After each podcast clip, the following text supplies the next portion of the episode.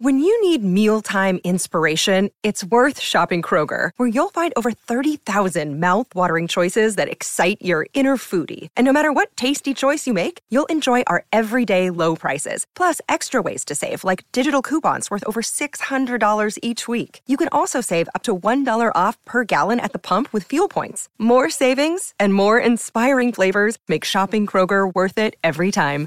Kroger, fresh for everyone. Fuel restrictions apply. El monje que vendió su Ferrari.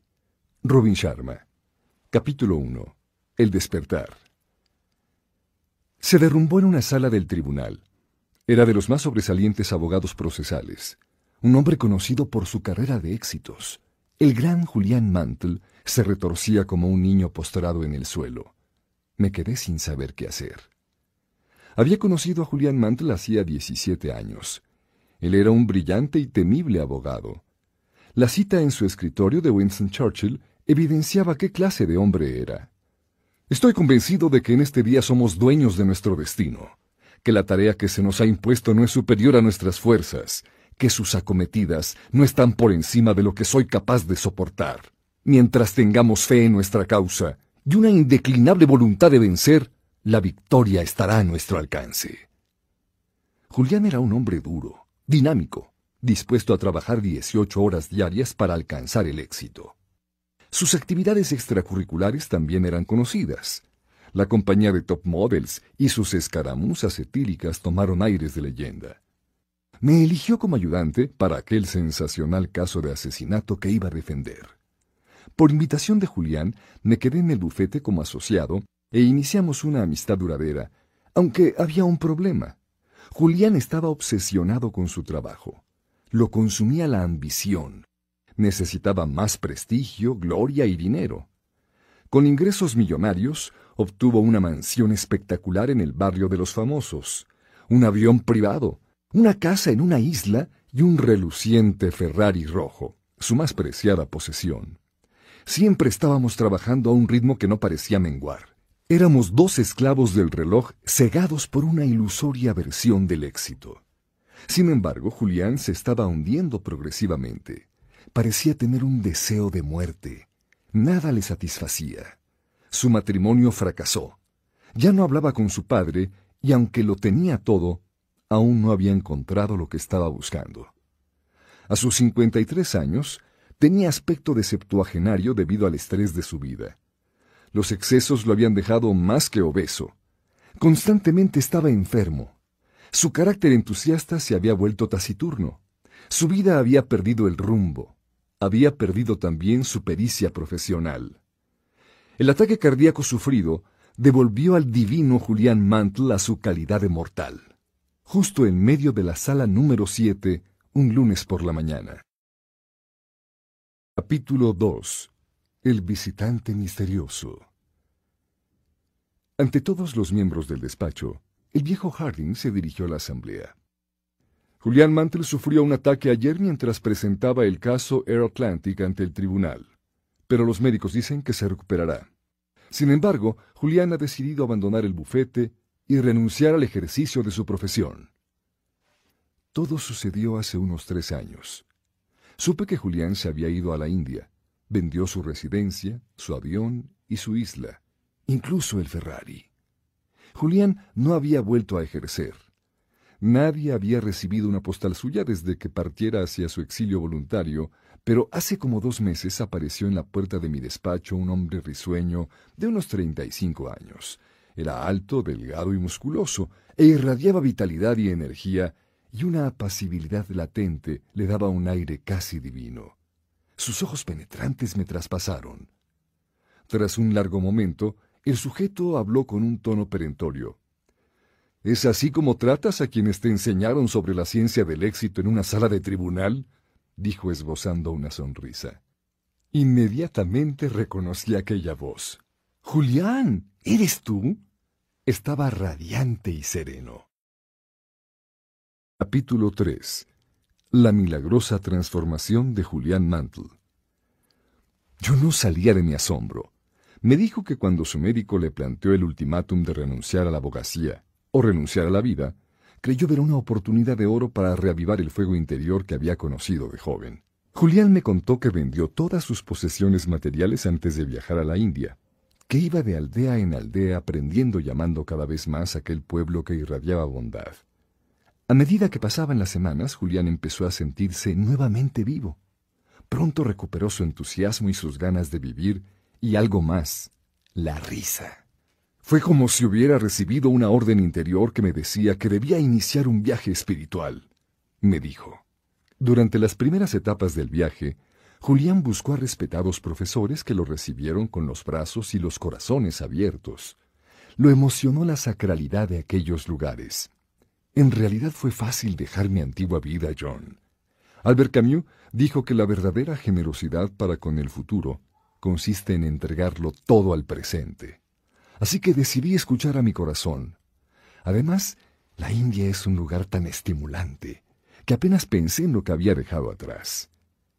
El primer paso real no llegó hasta que Julián llevaba siete meses en la India. Fue en Cachemira, un místico estado que parece dormir al pie de la cordillera del Himalaya, cuando tuvo la suerte de conocer al yogi Krishnan, cuidador del templo de la aldea. Julián le contó su historia, reveló su lucha interior y la crisis espiritual que había experimentado. Yo también he recorrido ese camino, amigo mío, pero he aprendido que todo suceso tiene un porqué y toda adversidad nos enseña una lección. El fracaso, sea personal, profesional o espiritual, es necesario para la expansión de la persona. Nunca lamentes tu pasado. Acéptalo como el maestro que es. Tras oír estas palabras, Julián sintió un gran alborozo. Necesito tu ayuda, Krishnan.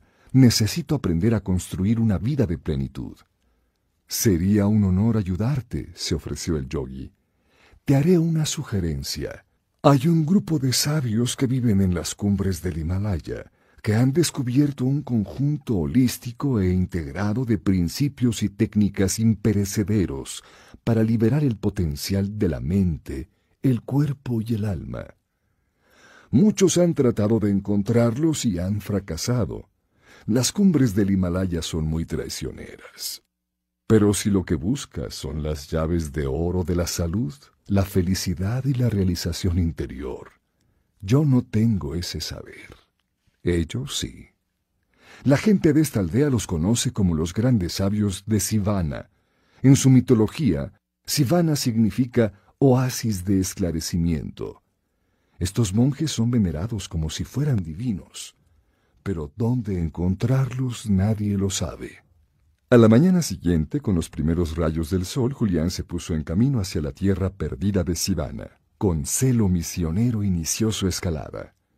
Los primeros días no presentaron dificultad. El pueblo no era ya más que un puntito. La majestuosidad de los picos nevados del Himalaya hizo que su corazón latiera más deprisa. El aire puro de la montaña despejó su mente y dio vigor a su espíritu. Y fue allí, con la humanidad a sus pies, cuando se aventuró a salir de la cómoda envoltura de lo ordinario, para iniciar su exploración del reino de lo extraordinario. Sabía que mi vida no volvería a ser igual, y que algo fascinante, incluso milagroso, estaba a punto de sucederme. Fue un despertar sorprendente, no contaba con un guía ni con un mapa de la zona. El camino estaba claro y un estrecho sendero me fue llevando montaña arriba. Dos días más siguió en aquella ruta esperando llegar a Sivana. Fue mientras meditaba sobre la belleza de la naturaleza cuando algo sorprendente sucedió. Por el rabillo del ojo vio una figura vestida con una larga y ondulante túnica roja, coronada por una capucha azul oscuro. Caminando un poco más adelante, a Julián le sobresaltó ver a alguien más en aquel lugar remoto. Gritó a su compañero de escalada. La figura no solo no respondió, sino que apretó el paso sin siquiera mirarlo. Al poco rato, el misterioso viajero echó a correr, su túnica roja flameando graciosamente a su espalda. Por favor, amigo, necesito ayuda para llegar a Sivana, gritó Julián. Llevo siete días caminando con poca comida y agua. Creo que me he perdido. La figura se detuvo bruscamente. Julián se aproximó con cautela mientras el otro permanecía inmóvil y en silencio. Julián no pudo verle el rostro bajo la capucha. En la pequeña cesta que sostenía había una colección de las flores más delicadas y bellas que Julián había visto jamás. Un rayo de sol le reveló que la cara que se ocultaba bajo la amplia capucha tenía por lo menos la misma edad que él. Pero sus rasgos lo dejaron como hechizado. El hombre tenía ojos de gato, tan penetrantes que Julián se vio obligado a desviar la vista. Su tez de color oliváceo era lisa y flexible. Su cuerpo parecía fuerte y vigoroso, y aunque sus manos delataban que no era joven, irradiaba juventud y vitalidad. Me llamo Julián Mantel. ¿Sabes dónde podría encontrar a los sabios de Sivana? preguntó. El hombre lo miró pensativo. Su serenidad y su paz le daban un aspecto angelical. Luego habló en voz muy baja, casi susurrando. ¿Para qué los buscas? Presintiendo que había dado con uno de los místicos monjes, Julián le abrió su corazón. Le contestó que quería aprender de ellos y le habló de la crisis espiritual que había tenido, el precio en salud y energía que había debido pagar a cambio de las fugaces recompensas que le deparaba la práctica de la abogacía, y le contó sus viajes por la mística India y su encuentro con el yogi Krishnan, mencionó su ardoroso y casi obsesivo deseo de adquirir los antiguos principios de la sabiduría y el esclarecimiento. Si de verdad tienes un deseo sincero de aprender esa sabiduría, es mi deber ayudarte. Soy en efecto uno de esos sabios. Eres la primera persona que nos encuentra desde hace muchos años. Enhorabuena. Admiro tu tenacidad. Hizo una pausa y luego prosiguió. Puedes venir como invitado mío a nuestro templo. Se halla en una parte escondida en esta región montañosa. Mis hermanos te recibirán con los brazos abiertos. Trabajaremos juntos para enseñarte los principios y prácticas que nuestros antepasados nos han transmitido a través de los siglos.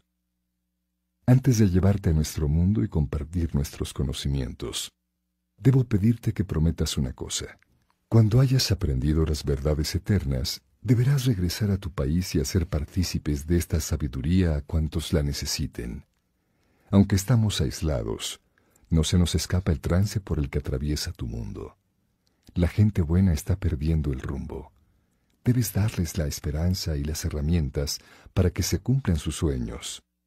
Es todo lo que te pido. Julián prometió que llevaría el precioso mensaje a Occidente. Capítulo 4 Encuentro mágico con los sabios de Sivana. Tras andar por intrincados caminos y sendas herbosas, llegaron a un verde y exuberante valle. Los picos del Himalaya ofrecían su protección. El sabio miró a Julián y sonrió. Bienvenido a Nirvana de Sivana. Descendieron por otro camino y se adentraron en el bosque.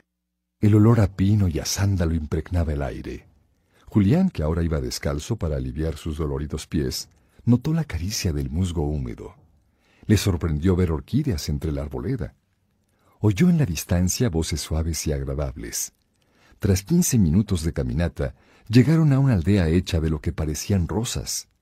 En mitad del poblado había un pequeño templo, como los de Tailandia y Nepal, pero este estaba hecho de flores rojas, blancas y rosas, unidas con largas tiras de cordel multicolor y ramitas. Las pequeñas chozas que parecían las austeras casas de los sabios también estaban hechas de rosas. Los monjes se parecían a su compañero de viaje, quien se llamaba Yogi Raman. Explicó que era el más viejo de los sabios de Sivana y líder del grupo. Los hombres llevaban la misma túnica roja que el Yogi Raman. Todos se veían apacibles. Las mujeres eran igualmente impresionantes, con sus ondulantes aris de seda rosa y los dotos blancos que adornaban sus negros cabellos. Algunas trabajaban dentro del templo haciendo preparativos para lo que parecía una fiesta. Otras acarreaban leña y tapices ricamente bordados. Todo el mundo parecía feliz. Las caras de los sabios de Sivana revelaban el poder de su forma de vida. Le ofrecieron a Julián un festín de fruta fresca y hortalizas exóticas, dieta que constituía una de las claves de la salud que disfrutaban los sabios. Tras la comida, el yogi Ramán le acompañó hasta una cabaña cubierta de flores que sería su casa. Capítulo 5 El alumno espiritual de los sabios Los sueños de los grandes soñadores jamás llegan a cumplirse, siempre son superados. Alfred Lord Whitehead Estaba fascinado. ¡Qué extraordinaria transformación! Me pregunté si los secretos aprendidos por Julián en aquel remoto rincón de la India podrían también elevar la calidad de mi vida. Cuanto más escuchaba a Julián, me daba cuenta de que mi alma se había ido oxidando. Él me dijo que su deseo de saber le había ganado el respeto de la comunidad de Sivana. Como muestra de su afecto, los monjes le habían hecho miembro honorario de su grupo. Las sesiones con el yogi Ramán empezaban antes del alba. El sabio se sentaba con su entusiasmado alumno y llenaba su mente de ideas sobre el significado de la vida y de técnicas para vivir con mayor vitalidad, creatividad y satisfacción. Le enseñaba viejos principios que decía cualquiera podía utilizar para conservarse joven y ser más feliz. Las semanas se convertían en meses y Julián acabó siendo consciente del gran tesoro que dormía dentro de su mente. A veces maestro y alumno se quedaban sentados viendo surgir el sol sobre los verdes prados. A veces descansaban en callada meditación, saboreando el silencio. Otras paseaban entre los pinos, hablando de temas filosóficos y disfrutando del placer de la compañía mutua.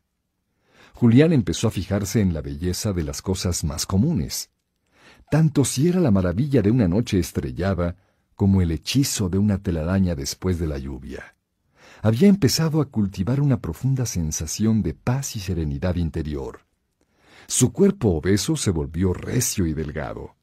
Se sentía realmente capaz de cualquier cosa y de abrir el potencial infinito que existe dentro de cada uno de nosotros. Empezó a apreciar la vida y a ver la divinidad en todos sus aspectos. El viejo método de aquel grupo de místicos había empezado a obrar milagros. Me he dado cuenta de algo muy importante, John. El éxito externo no significa nada a no ser que no tengas éxito interno. El autocontrol y el cuidado de la propia mente, cuerpo y alma son esenciales para encontrar el yo superior de cada uno y para vivir la vida de nuestros sueños. ¿Cómo ocuparse de los demás si uno no se ocupa de sí mismo? No puedo amar si no sé amarme a mí mismo. En esas montañas he experimentado tal catarsis, tal despertar espiritual a los poderes del universo, que veo que otros necesitan saber lo que yo he aprendido. Pero dime, Julián, ¿me servirán los métodos que aprendiste en Sivana? Cuando el alumno está listo, aparecen los maestros, respondió. Todos podemos, todos hemos de conocer esa perfección que es nuestro estado natural. Capítulo 6 la sabiduría del cambio personal. Soy un artista del vivir. Mi obra de arte es mi vida. Suzuki. Julián se presentó en mi casa al día siguiente. Iba enfundado en una larga túnica roja provista de una capucha azul con bordados y un collar de cuentas de madera. Entonces, me empezó a revelar antiguas técnicas que había aprendido para controlar la mente y para borrar el hábito de preocuparse. Habló también de una serie de métodos para liberar el manantial de juventud y energía que, dijo, todos llevamos dentro en estado latente. John, solo te pido que los conocimientos que voy a compartir contigo los apliques durante un mes con la total convicción de que no solo conseguirás mejorar tu vida, sino también las de quienes te rodean. Solo cuando domines el arte de amarte a ti mismo, podrás amar de verdad a los demás. Solo abriendo tu corazón podrás llegar al corazón de los demás. Pero antes de que comparta contigo este saber, has de prometerme una cosa, que una vez que hayas comprobado el poder de las estrategias y tácticas que me enseñaron los sabios de Sivana, deberás aceptar la misión de transmitir estos conocimientos a otros para que puedan beneficiarse de ellos. Accedí sin reservas, y Julián empezó a enseñarme el método que había llegado a considerar sagrado. Si bien las técnicas que había llegado a dominar eran variadas, en el fondo del método había siete virtudes básicas, siete principios fundamentales que encarnaban las claves del autodominio, la responsabilidad personal y el esclarecimiento espiritual, y estas siete virtudes estaban contenidas en una fábula mística que era la esencia de todo. Imagina la siguiente escena. Estás sentado en mitad de un espléndido jardín que está lleno de las más bellas flores que jamás hayas visto. El entorno es tranquilo y callado. Saborea los sensuales placeres de este jardín y piensa que tienes todo el tiempo para disfrutar de este oasis. Al mirar alrededor, ves que en mitad del jardín mágico hay un imponente faro rojo de seis pisos de alto. De repente, el silencio se ve interrumpido por un fuerte chirrido cuando la puerta del faro se abre. Aparece entonces un luchador de sumo japonés. Mide casi tres metros y pesa cuatrocientos kilos, que avanza indiferente hacia el centro del jardín y encuentra un reluciente cronógrafo de oro. Entonces resbala y cae con un golpe sordo y se queda inconsciente en el suelo, inmóvil. Cuando ya parece haber exhalado su último aliento, despierta. No se sabe si movido por la fragancia de unas rosas amarillas que florecen cerca de allí. Con nuevas energías, se pone rápidamente en pie y mira intuitivamente hacia su izquierda. Lo que ve le sorprende mucho. A través de las matas que hay al borde mismo del jardín observa un largo y serpenteante camino cubierto por millones de hermosos diamantes. Algo parece impulsarlo a tomar esa senda y así lo hace. Ese camino lo lleva por la senda de la alegría perdurable y la felicidad eterna.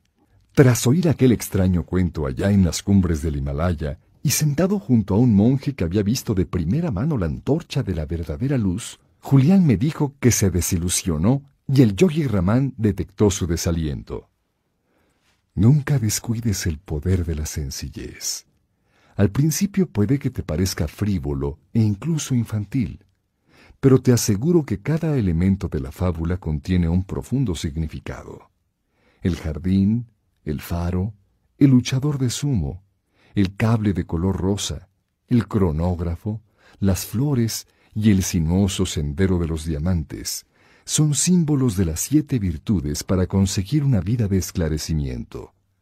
Te puedo asegurar también que si recuerdas esta historia y las verdades fundamentales que entraña, podrás llevar en tu interior todo cuanto necesitas saber para elevar tu vida al máximo nivel. Te pido que guardes esta pequeña historia en tu mente y que la lleves en tu corazón. Por suerte, John, así lo hice.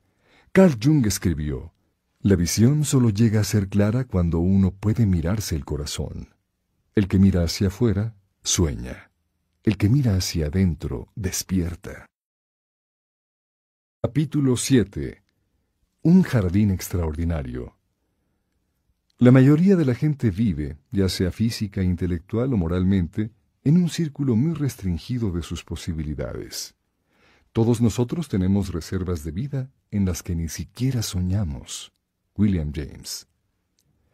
En la fábula, el jardín es un símbolo de la mente, explicó Julián. Si cuidas de tu mente, si la nutres y cultivas como si fuera un fértil jardín, florecerá más allá de tus expectativas. Pero si dejas que la maleza arraigue, nunca podrás alcanzar la paz de espíritu y la armonía interna. En realidad los buenos jardineros guardan sus posesiones y procuran que nada pueda contaminar sus plantaciones. Pero fíjate en los residuos tóxicos que la mayoría de la gente mete en el fértil jardín de su mente. Preocupaciones, ansiedades, nostalgia, cálculos sobre el futuro y los miedos que ellos mismos alimentan y que pueden destrozar el mundo interior de cualquier persona. En la lengua nativa de los sabios de Sivana que existe desde hace cuatro mil años, el símbolo que representa por escrito la preocupación es muy similar al que simboliza una pira funeraria. La preocupación priva a la mente de gran parte de su poder, y antes o después acaba dañando el alma. Para vivir una vida de máxima plenitud, hay que dejar que entre en tu jardín solo la información más selecta. No puedes permitirte el lujo de un pensamiento negativo, ni uno solo. Las personas más alegres, dinámicas y satisfechas adoptan el paradigma positivo acerca de su mundo y cuanto hay en él. Los sabios me enseñaron que en un día la persona normal tiene unos sesenta mil pensamientos. Lo que a mí me molestó, sin embargo, fue que el 99% de los mismos era exactamente igual que el día anterior. La manera de pensar depende del hábito. En general la gente no se percata del enorme poder de la mente. Te sugiero que empieces por considerar tu mente como lo que es, el mayor don de la naturaleza. ¿Existen ejercicios para desbloquear el poder de la mente? pregunté. Te enseñaré unas técnicas que te mostrarán el poder de esta antigua tecnología. Por ahora lo más importante es que entiendas que la virtud del dominio mental se logra con entrenamiento. Cuando te dedicas a transformar tu mundo interior, tu vida pasa rápidamente del reino de lo ordinario al de lo extraordinario. No existe lo que llamamos realidad objetiva o mundo real. No existen los absolutos. Algo que parece una tragedia para alguien puede contener la semilla de una magnífica oportunidad para otro. Te pondré un ejemplo. En Calcuta conocí a una maestra de escuela. Adoraba enseñar y trataba a sus alumnos como si fueran sus hijos. Alimentaba su mente con enorme bondad. Su lema era, Vale tanto tu determinación como tu inteligencia. Toda la comunidad la conocía como una persona que servía desinteresadamente a quienes lo necesitaban. Por desgracia su escuela sucumbió a las llamas de un incendio provocado por un pirómano. La comunidad entera sintió su pérdida, pero a medida que pasaba el tiempo, la cólera dio paso a la apatía y la gente se conformó. Como ella era una optimista ultranza, supo ver una oportunidad en lo que había sucedido. Explicó a los padres que todo revés aporta un beneficio igual si uno sabe buscarlo. El incendio ocultaba un regalo. La escuela ya era vieja y decrépita. Ahora tenían la ocasión para sumar sus fuerzas y construir otra mejor. Y así, impulsados por aquella mujer de 64 años, aunaron sus recursos colectivos para edificar una nueva escuela. Cuando consigas arraigar el hábito de buscar lo positivo en cada circunstancia, tu vida pasará a sus dimensiones superiores. Es una de las más importantes leyes naturales. Todo éxito, ya sea material o espiritual, empieza en los pensamientos. El mundo exterior refleja el estado del mundo interior. Controlando los pensamientos y la manera de reaccionar a los acontecimientos de la vida, uno empieza a controlar su destino. Lo que dices tiene sentido, Julián, cuando estaba en la facultad, mi mejor amigo solía leer libros de autoayuda. Me contó que uno de esos libros explicaba que el carácter chino para expresar el concepto crisis se comprende de dos subcaracteres. Uno significa peligro y el otro oportunidad. Creo que los chinos de antaño sabían que toda circunstancia amarga tiene su lado positivo siempre que uno tenga el valor de buscarlo. El yogi Raman decía, no hay errores en la vida, solo lecciones.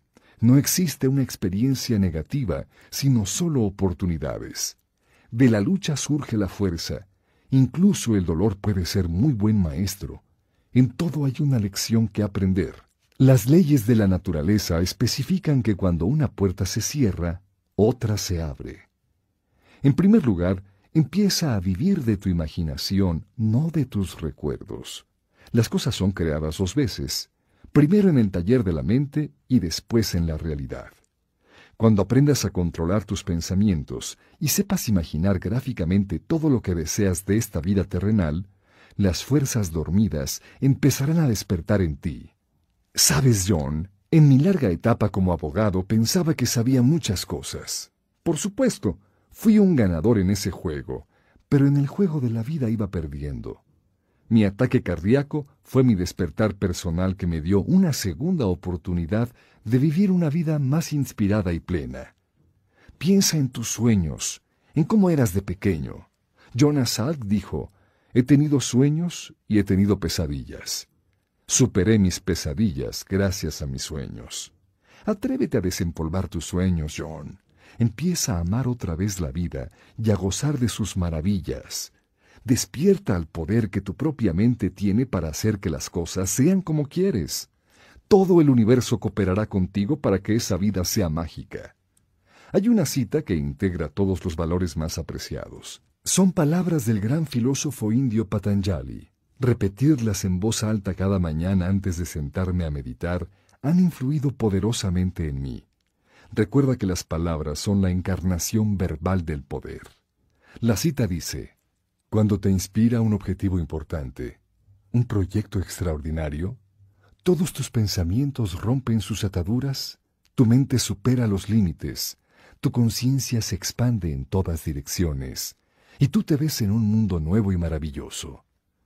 Tus fuerzas, facultades y talentos ocultos cobran vida, y descubres que eres una persona mejor de lo que habías soñado ser. Fue en ese instante cuando vi la conexión entre vitalidad física y agilidad mental. Julián había cambiado muchas cosas en su estilo de vida, pero era obvio que el punto de partida de su transformación no era otro que su buena salud mental. El éxito por fuera comienza sin duda con el éxito por dentro. Cambiando su manera de pensar, Julián Mantel había cambiado su vida. ¿Y cómo puedo yo desarrollar esa actitud positiva, serena e inspirada, Julián? Mis músculos mentales han perdido su elasticidad. Tengo muy poco control sobre los pensamientos que flotan en el jardín de mi mente, dije con sinceridad. La mente es un magnífico criado, pero un amo terrible. Winston Churchill dijo que el precio de la grandeza es la responsabilidad sobre cada uno de tus pensamientos. La mente es como cualquier otro músculo de tu cuerpo. Si no lo usas, se atrofia. Los sabios de Sivana dicen, las fronteras de la vida son sólo creaciones del yo. ¿Hay alguna técnica que pueda utilizar ahora mismo? Las recetas rápidas no funcionan. Todo cambio duradero requiere tiempo y esfuerzo. La perseverancia es la madre del cambio personal. Si aplicas diariamente y con diligencia estas estrategias durante un mes, los resultados te sorprenderán. Pero no tienes que obsesionarte por los resultados. Disfruta del proceso de crecimiento personal. Cuando menos pienses en el resultado final, más rápido se producirá éste. Explícate. Es como la historia del chico que se fue a estudiar con un reputado maestro.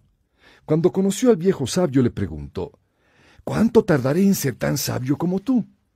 La respuesta no se hizo esperar. Cinco años. Eso es mucho tiempo, replicó el muchacho. ¿Y si trabajo el doble? Entonces tardarás diez. No lo comprendo, replicó el chico. La respuesta es muy sencilla. Si tienes un ojo puesto en el destino que esperas alcanzar, solo te queda otro para que te guíe en el viaje. Mira, Julián, yo nunca he sido un tipo con suerte. Siempre he tenido que echar mano de la pura y dura insistencia. La suerte, John, es la suma de preparación y oportunidad. Antes de darte los métodos que me enseñaron los sabios de Sivana, debo hacerte partícipe de un par de principios básicos. Primero, la concentración es la base del dominio de la mente. La mente puede hacer cosas extraordinarias, pero a fin de liberar el poder de la mente, primero tienes que ser capaz de domarla y hacer que se concentre en la tarea que tienes entre manos. Cuando concentres tu poder en objetivos definidos y válidos, prenderás rápidamente las llamas de tu potencialidad para producir resultados sorprendentes. El secreto de la felicidad es simple. Averigua qué es lo que te gusta hacer y dirige todas tus energías en esa dirección. La gente que suele no dormir tanto, aquellos que se levantan con el sol, tienen una cosa en común, el objetivo que aviva las llamas de su potencial interior. Esa gente sabe vivir el presente. Su atención está centrada en la tarea que se han marcado. De ese modo no hay fugas de energía. Las preocupaciones hacen que tu preciosa energía mental tenga fugas. Tómate tiempo para reflexionar. Descubre tu verdadera razón de vivir y luego ten el valor necesario para afrontarla. Los sabios de Sivana siempre se tomaban un tiempo para meditar sobre dónde estaban, pero también sobre a dónde iban. Diez minutos de reflexión diaria pueden tener un profundo impacto sobre la calidad de tu vida. Hay una técnica para dominar la mente que supera a todas las demás se llama el corazón de la rosa. Lo único que se requiere para este ejercicio es una rosa fresca y un lugar silencioso. Los entornos naturales son lo mejor, pero una habitación tranquila sirve. Empieza mirando al centro de la rosa, a su corazón. El yogi Raman me dijo que una rosa es muy parecida a la vida. Encontrarás espinas por el camino, Pero si tienes fe y crees en tus sueños, acabarás cruzando las espinas para llegar al corazón de la flor. Sigue mirando la rosa. Fíjate en su color, textura y diseño. Saborea su fragancia y piensa únicamente en el objeto que tienes ante ti. Al principio notarás que otros pensamientos te distraen. Es el síntoma de una mente mal entrenada. Pero no te apures. Vuelve tu atención al objeto en que estás fijándote. Tu mente no tardará en volverse fuerte y disciplinada. Este ritual debes realizarlo a diario, aunque en los primeros días te resultará difícil emplear siquiera cinco minutos. Un viejo novelista británico decía, no hay que dejar que el reloj y el calendario nos impidan ver que cada momento de la vida es un milagro y un misterio. Persiste y emplea cada vez más tiempo en la contemplación del corazón de la rosa. Antes de dos semanas, deberías ser capaz de practicar el ejercicio durante 20 minutos sin que tu mente se distraiga. Este será el primer indicio de que estás obteniendo el control de la fortaleza de tu mente la cual se convertirá en tu maravilloso sirviente, capaz de hacer por ti cosas extraordinarias. Recuerda que tú controlas tu mente o ella te controla a ti. Otra técnica especialmente útil para liberar a la mente de las preocupaciones se basa en el pensamiento opuesto. Según las leyes de la naturaleza, la mente solo puede pensar una cosa cada vez. Con esta información, cualquiera puede crear una disposición positiva y creativa en poco tiempo. El proceso es muy simple. Cuando un pensamiento indeseable ocupe el punto focal de tu mente, sustitúyelo de inmediato por un pensamiento ejemplar. Es como si tu mente fuera un enorme proyector de diapositivas. Sustitúyela por una positiva. Ve mi collar de cuentas. Cada vez que tengo un pensamiento negativo, me quito este collar y arranco una cuenta. Las cuentas de la preocupación van a un bote que llevo en la mochila. Ambas cosas me sirven para recordar que aún he de recorrer cierta distancia para llegar al dominio mental. El autoconocimiento es el primer paso hacia el autodominio. El segundo consiste en comprender que con la misma facilidad que has dejado entrar en tu mente pensamientos pesimistas, puedes reemplazarlos por pensamientos alegres. Piensa en lo contrario. Siente que eres feliz. Puede que incluso empieces a sonreír siéntate erguido, respira profundamente y dirige el poder de tu mente hacia pensamientos positivos. En cuestión de minutos notarás una clara diferencia en tu estado de ánimo. Los pensamientos son cosas vivas, núcleos de energía. La calidad de lo que piensas determina la calidad de tu vida. Si quieres vivir la vida al máximo, cuida de tus pensamientos como cuidarías tus más preciadas posesiones esfuérzate por eliminar toda turbulencia interna. Los sabios de Sivana creían que uno debería pensar solo pensamientos puros o satvik. Llegaron a ese estado mediante las técnicas que te acabo de explicar, además de otras prácticas, tales como seguir una dieta natural, repetir afirmaciones positivas o mantras, leer libros ricos en sabiduría y asegurarse siempre de estar en compañía de personas esclarecidas. John, no puedes permitirte el lujo de un solo pensamiento negativo. Una idea preocupante es como un embrión. Primero es pequeña, pero luego crece y crece hasta que asume una vida propia. Debo hablarte de otro secreto. Se basa en el antiguo principio de que todo es creado dos veces, primero en la mente y luego en la realidad. Ya he dicho que los pensamientos son mensajeros materiales que enviamos para que influyan en nuestro mundo físico. Si esperas mejorar en tu mundo exterior, debes empezar por dentro y modificar la calidad de tus pensamientos. Los sabios de Sivana tenían una manera de asegurarse que sus pensamientos fuesen puros e íntegros. Conocían esa técnica bajo el nombre del secreto del lago. Para aplicarla, se levantaban a las cuatro de la mañana, pues la madrugada posee cualidades mágicas, y recorrían escarpados y angostos senderos de montaña que los conducían a los confines inferiores de la región donde habitaban. Una vez allí, caminaban por un sendero flanqueado de pinos y flores exóticas hasta que llegaban a un lago cubierto de millares de diminutos lotos blancos.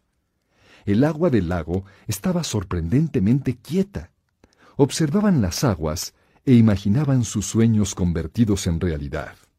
Por ejemplo, si era la virtud de la disciplina lo que deseaban cultivar interiormente, se imaginaban a sí mismos levantándose con el alba, realizando su riguroso régimen físico y pasando días enteros en silencio para robustecer su fuerza de voluntad. La mente trabaja con imágenes. Las imágenes afectan a la imagen del yo y ésta afecta al modo en que uno siente y actúa. Cuando pasas imágenes inspiradoras e imaginativas por la pantalla de tu mente, cosas maravillosas empiezan a ocurrir en tu vida. Einstein dijo que la imaginación es más importante que el saber. Debes emplear un rato cada día para practicar la visión creativa. Imagínate cómo te gustaría ser. ¿He de buscar un lago especial para aplicar el secreto? pregunté. No, puedes practicar el método en tu propia casa o incluso en tu oficina. Cierra la puerta, suspende todas las llamadas y cierra los ojos. Después respira varias veces profundamente. Luego visualiza imágenes mentales de todo lo que quieras ser, tener y alcanzar en la vida. Un uso continuado de este método te reportará también recompensas económicas si es eso lo que te importa. Tu mente tiene el poder magnético de atraer hacia tu vida todo aquello que deseas conseguir. Si existe alguna merma en tu vida, es porque hay una merma en tus pensamientos. Dices que haga estos ejercicios en la oficina, Julián. Mis socios me consideran ya un bicho raro. El yogi Raman solía usar un dicho. No hay nada noble en ser superior a otra persona. La verdadera nobleza radica en ser superior a tu antiguo yo. Y no caigas en el hábito de medir tu propia valía en función de la valía de los demás. Decía, cada segundo que inviertes pensando en los sueños de otro, te estás apartando de los tuyos. He aprendido otro principio para vivir esclarecidamente. La fatiga es una creación de la mente. La fatiga domina las vidas de quienes viven sin rumbo y sin sueños. Resumen de acción del capítulo 7. El símbolo. El jardín. La virtud dominar la mente. La enseñanza. Cultiva tu mente y florecerá más allá de tus expectativas. La calidad de la vida viene determinada por la calidad de los pensamientos. No existen errores, solo las lecciones. Considerar los reveses como oportunidades de expansión personal y crecimiento espiritual. Las técnicas. El corazón de la rosa. Pensamiento opuesto. El secreto del lago. Cita valiosa. El secreto de la felicidad es simple. Averigua qué es lo que te gusta hacer y dirige todas tus energías hacia ello. Haciendo esto, la abundancia iluminará tu vida y todos tus deseos se cumplirán sin esfuerzo. Capítulo 8. Encender el fuego interior. Confía en ti mismo Crea el tipo de vida que te gustará vivir. Aprovecha el máximo de ti mismo atizando las diminutas chispas interiores de posibilidad para que sean llamas de realización. Foster C. McClellan.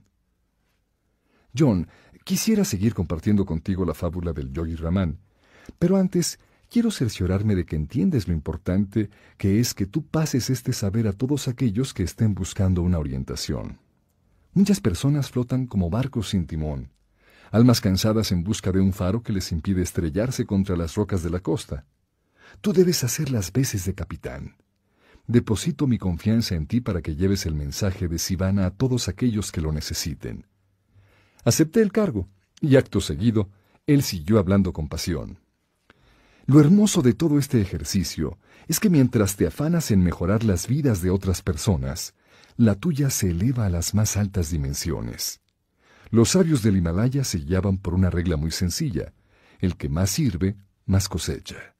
La gente que estudia a los demás es sabia y la que se estudia a sí misma es esclarecida. Julián Mantle parecía tenerlo todo, a pesar de su austero ropaje y la media sonrisa de un Buda joven. Sin embargo, no poseía nada. Ahora ya sabes que la mente es como un fértil jardín, y para que florezca debes nutrirla cada día. No permitas que la mala hierba de los pensamientos ni de los actos impuros invada ese jardín. Recordarás que en mitad del jardín había un imponente faro. Este símbolo sirve como recordatorio de otro viejo principio. El propósito de la vida es una vida con propósito. Definir claramente tus prioridades en cada aspecto de tu vida jugará un papel similar al del faro. Ofrecerte orientación y refugio cuando la mar se vuelva brava. Entonces, Julián recordó las palabras del sabio Ramán. La vida es extraña. Se piensa que en cuanto menos se trabaja, más posibilidades se tienen de experimentar la felicidad. Sin embargo, la verdadera fuente de la felicidad puede concretarse en una palabra, realización. El yogi Ramán me dijo, tal vez te preguntes qué puede esperar alcanzar un grupo de sabios sin posesiones materiales. Pero lo que uno persigue no ha de ser necesariamente algo material. Personalmente mis objetivos son conseguir la serenidad, el autodominio y el esclarecimiento. Si cuando llegue al final de mi vida he fracasado en ello, seguro moriré insatisfecho. Esta fue la primera vez que alguno de mis maestros mencionara la mortalidad. Tu vida será tan placentera como la mía pero has de saber cuál es el propósito de tu vida y pasar esa visión al campo de la realidad mediante la acción consecuente. Los sabios lo llamamos Dharma, que en sánscrito quiere decir el propósito de la vida. De ahí salen la armonía interior y la satisfacción duradera. El Dharma se basa en el antiguo principio según el cual cada uno de nosotros tiene una misión heroica aquí en la tierra, a todos se nos ha concebido una serie única de dones y talentos que nos permitirán realizar nuestra tarea. La clave está en descubrirlos y, de paso, descubrir cuál es el objetivo prioritario. La vieja filosofía prescribe que las cosas más importantes nunca deben ser sacrificadas a las cosas menos importantes. El faro de la fábula te servirá para recordarte el poder de marcarse objetivos claramente definidos. Y lo más importante de tener la fuerza de carácter necesaria para obrar en consecuencia. Fijarse metas es el punto de partida. Proyectar tus objetivos libera los jugos creativos que te ponen en el camino de tu finalidad en la vida. El yogi Raman era un experto arquero, un auténtico maestro, y usó su destreza en este arte para ejemplificarme esta filosofía de fijarse objetivos claros y definidos. Me brindó una demostración. Cerca de un roble imponente, arrancó una rosa de la guirnalda que solía llevar puesta y la colocó en mitad del tronco. Luego sacó tres objetos de la mochila. Su arco favorito hecho de madera de sándalo, una flecha y un pañuelo blanco. Me pidió que le vendara los ojos con el pañuelo y me preguntó a qué distancia estaba de la rosa. Respondí que a unos treinta metros. Luego, con los ojos tapados, y los pies bien apoyados en tierra, tensó el arco y disparó la flecha apuntando a la rosa que colgaba del tronco. Falló el tiro. Pensaba que ibas a hacer alarde de tus mágicas habilidades, Yogi Raman. En otras ocasiones te había visto y nunca habías fallado. Lo que acabas de ver confirma el principio más importante para cualquiera que busque alcanzar sus metas y cumplir el propósito de su vida. Es imposible dar a un blanco que no puedes ver. La gente se pasa la vida soñando con ser más feliz, vivir con más vitalidad y tener abundancia de pasión y dinamismo. Pero no ven la importancia de invertir, aunque solo sea diez minutos al mes, en escribir cuáles son sus metas y pensar en el significado de sus vidas, en el Dharma. ¿Qué tiene de especial poner por escrito tus objetivos? ¿Cómo puede algo tan simple ser tan decisivo? Pregunté. Antes te enseñé que cada uno de nosotros tiene unos sesenta mil pensamientos al día por término medio. Anotando tus deseos y objetivos en un papel, lo que haces es ondear una bandera roja para que tu subconsciente sepa que este pensamiento es más importante que los otros 59.999. Tu mente, por lo tanto, empezará a buscar la realización de tu destino como si fuera un misil. De hecho, es un proceso científico. La vida suele dar lo que le pides, pero cuando te pregunta qué es exactamente lo que quieres, no sabes responder. La vida cambia desde el momento en que empiezas a buscar cuál es tu Dharma. Esto viene del antiguo principio que el Yogi Raman denominaba Yoriki, que significa mente concentrada. Cuando decides concentrar tu mente en los objetivos de tu vida, la mente empieza a descartar lo que no importa para centrarse solo en lo importante. Para dominar el arte de conseguir objetivos, hay que empezar por cosas pequeñas. Los sabios de Sivana habían creado un método de cinco pasos para hacer realidad el propósito de sus vidas. El primer paso era formarse una clara imagen mental del resultado. Entre más clara es la imagen mental, más efectivo es el proceso. El segundo es crear una presión positiva que te sirva de inspiración. El tercero es que nunca te marques una meta sin fijar un plazo. Para insuflar vida a un objetivo, has de fijarle un plazo muy preciso. Y recuerda que un objetivo no es tal si no lo anotas por escrito. Cómprate un diario. Es una forma de conocerte a ti mismo. Según los chinos, tres son los espejos que forman la imagen de una persona. El primero es cómo se ve uno mismo, el segundo, cómo te ven los otros, y el tercero refleja la verdad. Conócete a ti mismo, John. Conoce la verdad. Divide el cuaderno en secciones independientes según las distintas áreas de tu vida. Por ejemplo, podrías tener secciones para objetivos financieros, objetivos sociales y tal vez lo más importante, objetivos espirituales. Otra técnica muy efectiva es incluir en el cuaderno imágenes de las cosas que deseas e imágenes de personas que hayan cultivado los talentos y habilidades que tú esperas emular. Revisa el cuaderno cada día, aunque sea solo unos minutos. Conviértelo en tu amigo. Te sorprenderán los resultados. Cuando formas una imagen mental del resultado, creas un poco de presión positiva y pasas tu compromiso al papel. El siguiente paso es aplicar lo que el yogi Raman llamaba la regla mágica del 21. Se cree que para que un comportamiento nuevo cristalice en hábito, hay que realizar esa nueva actividad durante 21 días seguidos. Los malos hábitos no se pueden borrar, pero pueden ser sustituidos. La única manera de asentar un nuevo hábito es emplear tal energía en ello que el viejo hábito se retire por sí mismo. Este proceso se completa generalmente en 21 días, el tiempo necesario para crear un nuevo camino neuronal. Te sugiero que pruebes la técnica del corazón de la rosa cada día a la misma hora y en el mismo lugar.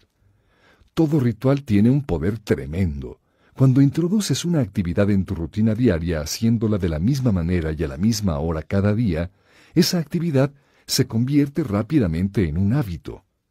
Mas nunca olvides la importancia de vivir con júbilo desbordante, ni descuides la exquisita belleza que hay en todas las cosas vivas. Disfruta de la vida. Existe una palabra que los sabios pronunciaban con tono casi reverencial, pasión y se trata de un término que debes tener siempre en primer plano mental en tu misión de alcanzar tus objetivos. Estoy hablando de una pasión por la vida. Insufla el fuego de la pasión a todo aquello que hagas. Resumen de acción del capítulo 8. El símbolo. El faro. La virtud. Perseguir el propósito. La enseñanza. El propósito de la vida es una vida con propósito. Descubrir y luego llevar a cabo la meta de tu vida aporta una satisfacción duradera.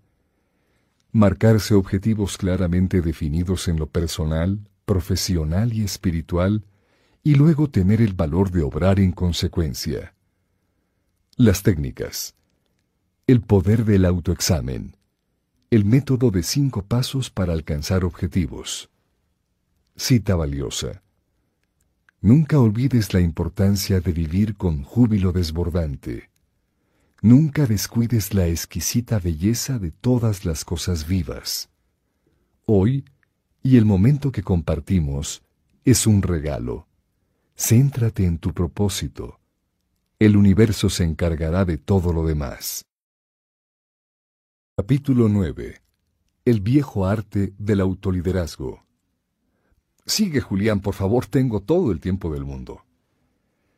He explicado que el jardín representa el jardín de tu mente. El faro representa el poder de los objetivos y la importancia de descubrir la propia vocación. Recordarás que la puerta del faro se abría lentamente y salía un poderoso luchador de sumo japonés que representa un importantísimo elemento.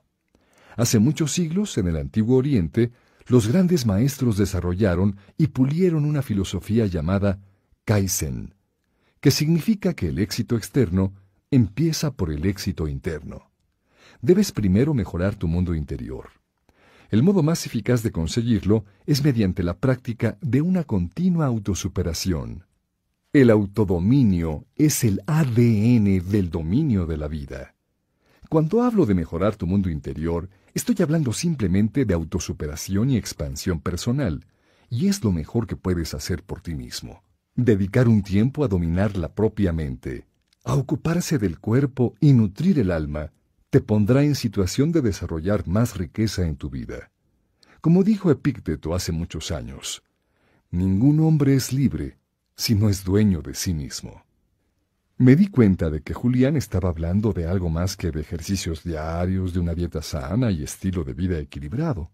Lo que él había aprendido en el Himalaya era más profundo que todo esto. Julián habló de la importancia de forjarse un carácter sólido, de desarrollar una fortaleza mental y de vivir con coraje. ¿Qué tiene que ver el coraje con el autoliderazgo y el desarrollo personal? pregunté. El coraje te da el autocontrol para perseverar allí donde otros desfallecen. ¿Por qué últimamente oigo tantas veces hablar de mente, cuerpo y alma? Es la trilogía de tus dones humanos. Mejorar la mente sin cultivar tus cualidades físicas sería una victoria vana. Elevar tu mente y tu cuerpo sin nutrir tu alma te dejaría vacío e insatisfecho. Pero cuando dediques tus energías a abrir las puertas de todo el potencial de esas tres cualidades humanas, saborearás el divino éxtasis de una vida iluminada. Yo pasé por la misma experiencia la noche en que el yogi Raman me contó su fábula. Él me dijo que el dolor era un gran maestro. ¿Qué se puede aprender de una experiencia como esta? Pregunté sin resuello. Las personas crecen más cuando entran en la zona de lo desconocido. Los únicos límites son los que tú te pones. Cuando te atreves a salir de tu círculo de comodidad y explorar lo desconocido, empiezas a liberar tu verdadero potencial humano. Es el primer paso hacia el autodominio y el dominio sobre todas las otras circunstancias. El arte del Kaizen se practica esforzándote cada día, Afánate por mejorar tu cuerpo y tu mente. Nutre tu espíritu. Haz cosas que temes. Empieza a vivir con energía desbordante y entusiasmo ilimitado. Ve salir el sol. Baila bajo la lluvia. Sé la persona que sueña ser. Haz las cosas que siempre has querido hacer, pero no hacías porque creías que eras demasiado joven o demasiado viejo, demasiado rico o demasiado pobre prepárate a vivir una vida de verdad, plena e intensa. Identifica las cosas que te frenan. ¿Te da miedo hablar? ¿Tienes problemas de relación? ¿Te falta una actitud positiva o necesitas más energía? Haz un inventario de tus flaquezas. Después de que identifiques tus debilidades, el siguiente paso es afrontarlas con decisión. Resuelve tus miedos. Los miedos son un monstruo mental que tú mismo creas, una corriente negativa de conciencia. Una vez que conquistas tus miedos, conquistas tu vida. Una mente sin límites te lleva a la grandeza. Una mente negativa te lleva a la mediocridad. Todo es cuestión de condicionamiento. Lo mismo pasa con el miedo. El miedo es una respuesta condicionada, un hábito que puede consumir toda tu energía, creatividad y espíritu. Has de entender el funcionamiento del miedo. Es algo que tú creas, como cualquier otra creación. Es tan sencillo echarla abajo como levantarla. Busca metódicamente y luego destruye todos los miedos que se han colado en la fortaleza de tu mente. ¿Puede la mente humana carecer totalmente de miedo? Sí, todos los sabios de Sivana desconocían el miedo. Se notaba en la forma que tenían de andar, de hablar. Se notaba cuando les mirabas a los ojos. Cuando borras el miedo de tu mente, empiezas a parecer más joven y tu salud gana en vitalidad. Los sabios me enseñaron otro poderoso principio. Lo que separa a las personas realizadas de aquellas que viven sin inspiración alguna es que los primeros hacen cosas que la gente menos perfeccionada no gusta de hacer. Esa gente vive según la filosofía del Kaizen, mejorar cada aspecto de sí mismos constantemente. Con el tiempo, cosas que antes eran difíciles dejan de serlo. Miedos que antaño les impedían experimentar la dicha que merecían, caen en el camino como árboles en un huracán. Continúa, dije con impaciencia. La felicidad se consigue gracias a la progresiva realización de un propósito digno. Si tú haces lo que realmente amas hacer, estás destinado a sentir la máxima satisfacción. Hacer lo que uno ama requiere mucho coraje, requiere que salgas de tu zona de confort. Al principio, el cambio es siempre un poco incómodo y arriesgado, pero es la manera más segura de tener una vida más gozosa. ¿Cómo hacer exactamente para tener más coraje? Debes dedicar un tiempo cada día a trabajar en ti mismo, aunque sean solo 10 o 15 minutos. ¿Y qué simboliza el voluminoso luchador de sumo en la fábula de Yogi Raman? Nuestro forzudo amigo te servirá para recordar el poder del Kaizen, palabra japonesa que designa el desarrollo de sí mismo y el progreso constante, como antes lo dijimos. ¿Cómo puedo practicar el arte del Kaizen?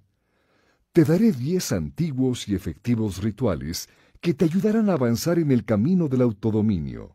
Si los aplicas a diario, teniendo fe en ellos, observarás extraordinarios resultados en solo un mes a partir de hoy. ¿Cambiar de vida en solo 30 días? Sí, lo importante es que dediques al menos una hora diaria durante 30 días consecutivos a practicarlos. Esta inversión en ti mismo es lo único que se precisa. Emplear una hora diaria ocupándote de ti mismo produce resultados extraordinarios en 30 días. Hace falta un mes para instalar un nuevo hábito. Después de ese periodo, las técnicas que aprendes encajarán como una segunda piel. La clave está en seguir practicándolas cada día si quieres seguir obteniendo resultados. Es lógico, concedí. La primera estrategia era conocida por los sabios como el ritual de la soledad. Se trata de asegurar que tu programa diario incluya un periodo obligado de paz, un tiempo mínimo de 15 minutos y máximo de 50 en que tú exploras el poder curativo del silencio y tratas de saber quién eres. Una especie de descanso para la recalentada máquina de mi mente, sugerí. Es una manera bastante exacta de verlo. Piensa en este ritual como en una parada en la ruta para el alma. Su propósito es la autorrenovación, y eso se consigue pasando un tiempo a solas, inmerso en la hermosa envoltura del silencio. La soledad y la quietud te conectan con tu fuente creativa y liberan la ilimitada inteligencia del universo. La mente es como un lago. En nuestro caótico mundo, las mentes de la mayoría de las personas no están quietas, están llenas de turbulencias internas. Sin embargo, simplemente dedicando un rato a estar callados y quietos, el lago de la mente se vuelve tan liso como una luna de cristal. La quietud interior trae consigo muchos beneficios. Una intensa sensación de bienestar, paz interior y energía desbordante.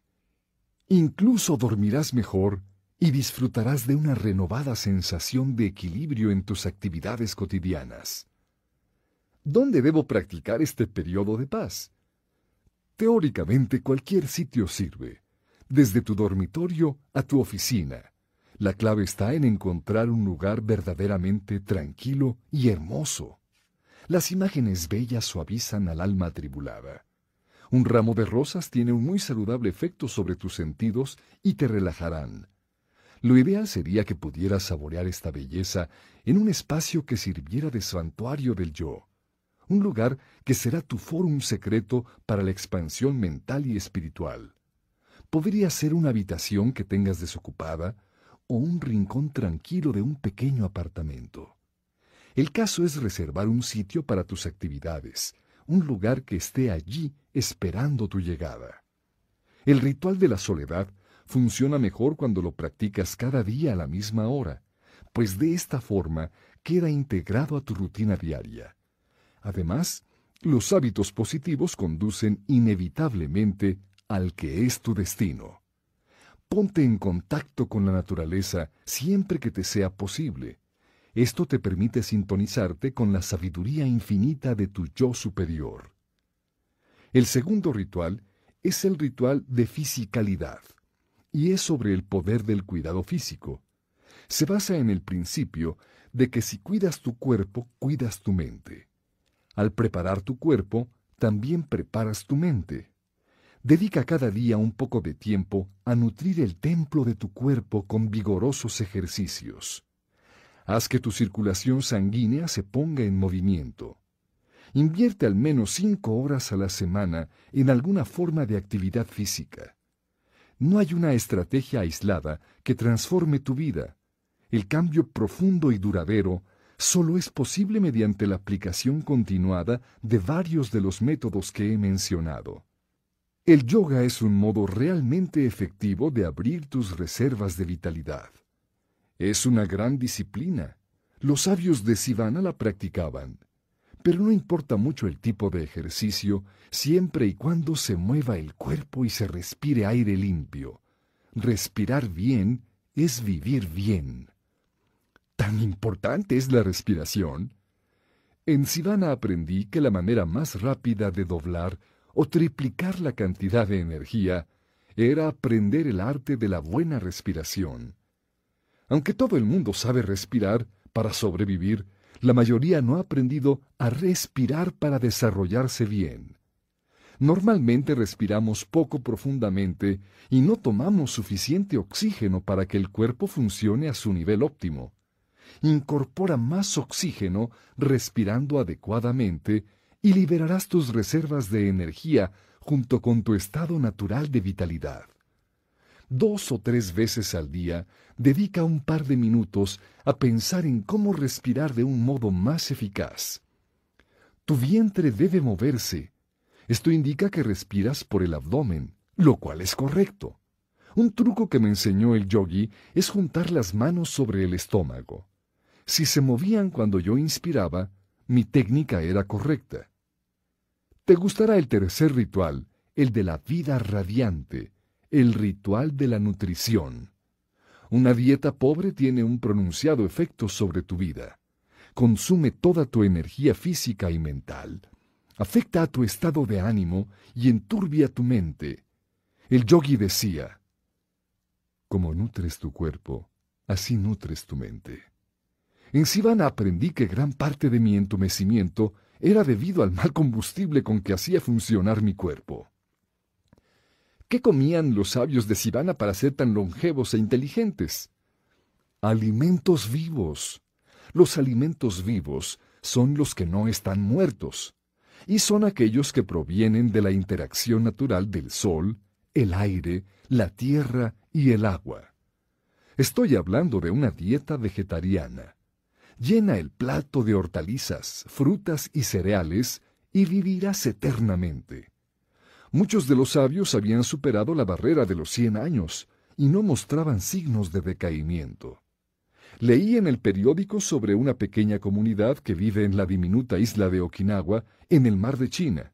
En ella vive la mayor concentración de centenarios de todo el mundo, y uno de sus secretos de longevidad es la dieta vegetariana.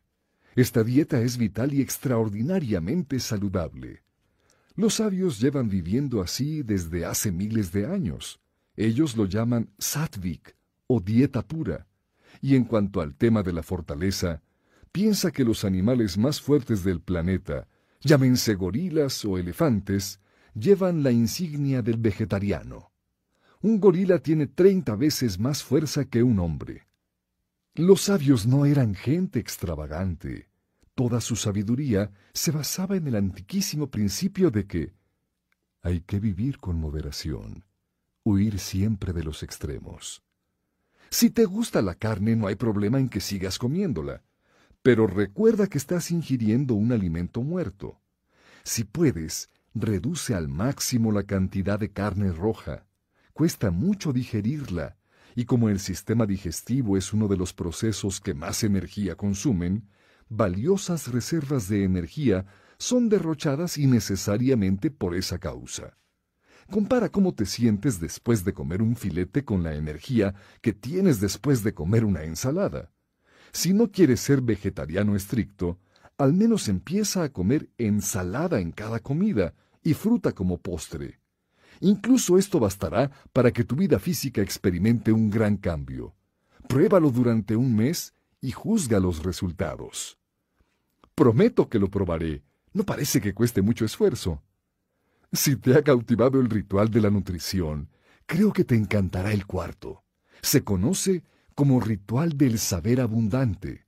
Se centra en la idea del aprendizaje y la expansión de tus conocimientos por el bien de ti mismo y de cuantos te rodean. Algo más que eso, John. El saber es sólo poder en potencia.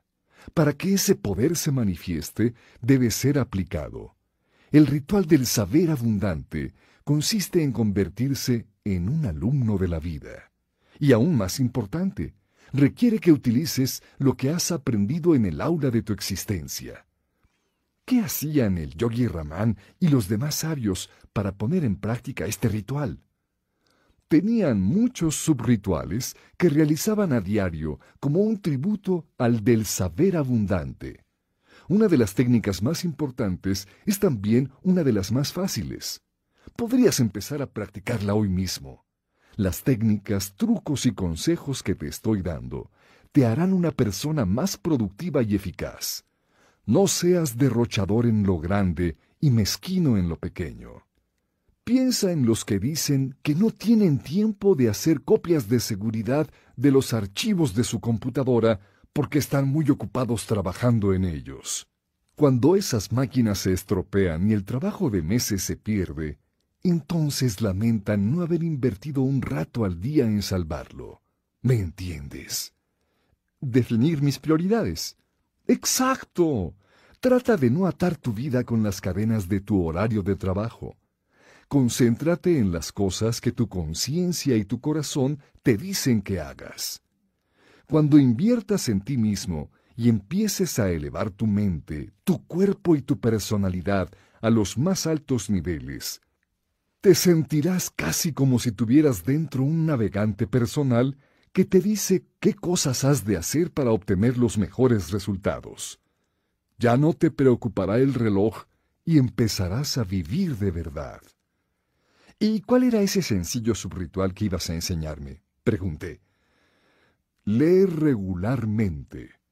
Leer media hora diaria puede hacer maravillas. Pero debo prevenirte, no leas cualquier cosa. Has de ser muy selectivo con lo que metas en el exuberante jardín de tu mente. Ha de ser algo inmensamente nutritivo, algo que sirva para perfeccionarte a ti mismo y la calidad de tu vida. ¿Qué leían los sabios? Pasaban muchas horas leyendo y releyendo las enseñanzas de sus antepasados. Devoraban este tipo de literatura filosófica. Todavía los recuerdo sentados en pequeñas sillas de bambú y leyendo sus libros curiosamente encuadernados, con la sonrisa sutil del esclarecimiento dibujada en sus labios. Fue en Sivana donde aprendía de verdad el poder de los libros y el principio de que un libro es el mejor amigo del sabio. Entonces, ¿debo ponerme a leer todo libro bueno que caiga en mis manos? Sí y no. Yo nunca te diré que no leas todos los libros que puedas. Pero recuerda, hay libros para saborear, libros para masticar y por último, libros para tragar enteros. Eso me lleva a un nuevo punto. ¿Que tienes hambre? No, yo no. Solo quiero decirte que para sacar todo el jugo a un gran libro, debes estudiarlo, No solo leerlo, repásalo de arriba abajo. Trabaja con él. Sé uno con el libro. Los sabios leían muchos de los libros de su biblioteca, hasta diez y quince veces. Los trataban como si fueran documentos sagrados de origen divino. ¿Tan importante es leer? Media hora diaria hará que rápidamente veas las enormes reservas de conocimiento que tienes a tu disposición. Si quisieras ser mejor abogado, padre o amante, existen libros que te propulsan como un cohete en esa dirección. Todos los errores que puedes cometer en la vida han sido cometidos ya por quienes te precedieron. ¿Crees de veras que los desafíos a que te enfrentas son únicos? Todos los problemas a que uno se enfrenta se han planteado ya anteriormente. Es más, todas las respuestas y soluciones están impresas en las páginas de los libros. Busca los libros adecuados. Aprende cómo han hecho otros para manejar esos problemas que ahora se te plantean a ti. Aplica sus estrategias y las mejoras que vas a notar en tu vida te sorprenderán. ¿A qué te refieres con los libros adecuados? Eso te lo dejo a tu libre albedrío. Personalmente, y desde que he vuelto del Himalaya, paso gran parte del día leyendo biografías de hombres y mujeres que admiro. ¿Puedes recomendarle algún título a un joven entusiasta? Claro, te encantará la biografía de Benjamin Franklin. Podrías sacar una buena dosis de ímpetu de la autobiografía de Mahatma Gandhi. Te sugiero también que leas Siddhartha de Hermann Hesse, la filosofía superpráctica de Marco Aurelio y algunas cosas de Séneca. No estaría mal que leyeras Piensa y hazte rico de Napoleón Hill, Creo que es muy profundo. ¿Piensa ya esté rico? exclamé. Pero yo creía que habías dejado todo eso a raíz de tu ataque. Ese librito no es sobre ganar dinero, sino sobre ganar vida. Trata de la abundancia, también la espiritual, y de cómo atraer hacia uno las cosas buenas. No es lo que tú sacas de los libros lo que enriquece tanto, lo que al final cambiará tu vida es lo que los libros consigan sacar de ti. Los libros en realidad no te enseñan nada nuevo, te ayudan a ver lo que ya está dentro de ti. El esclarecimiento consiste en eso. De momento, lee media hora diaria. El resto vendrá por sí solo. El quinto ritual es el de la reflexión personal. Los sabios creían firmemente en el poder de la contemplación. Dedicando un tiempo a conocerte a ti mismo, harás contacto con una dimensión de tu ser que desconocías. Todos tenemos talentos dormidos en nuestro interior. Dedicando un tiempo a conocerlos, lo que hacemos es avivarlos. Sin embargo, la contemplación interior va todavía más allá. Con esta práctica serás más fuerte, más sabio y estarás en paz contigo mismo. Es muy gratificante. La reflexión personal no es otra cosa que el hábito de pensar. ¿Es que no pensamos todos? ¿No forma parte del ser humano? La mayoría de nosotros piensa, sí. El problema es que la gente piensa lo justo para sobrevivir.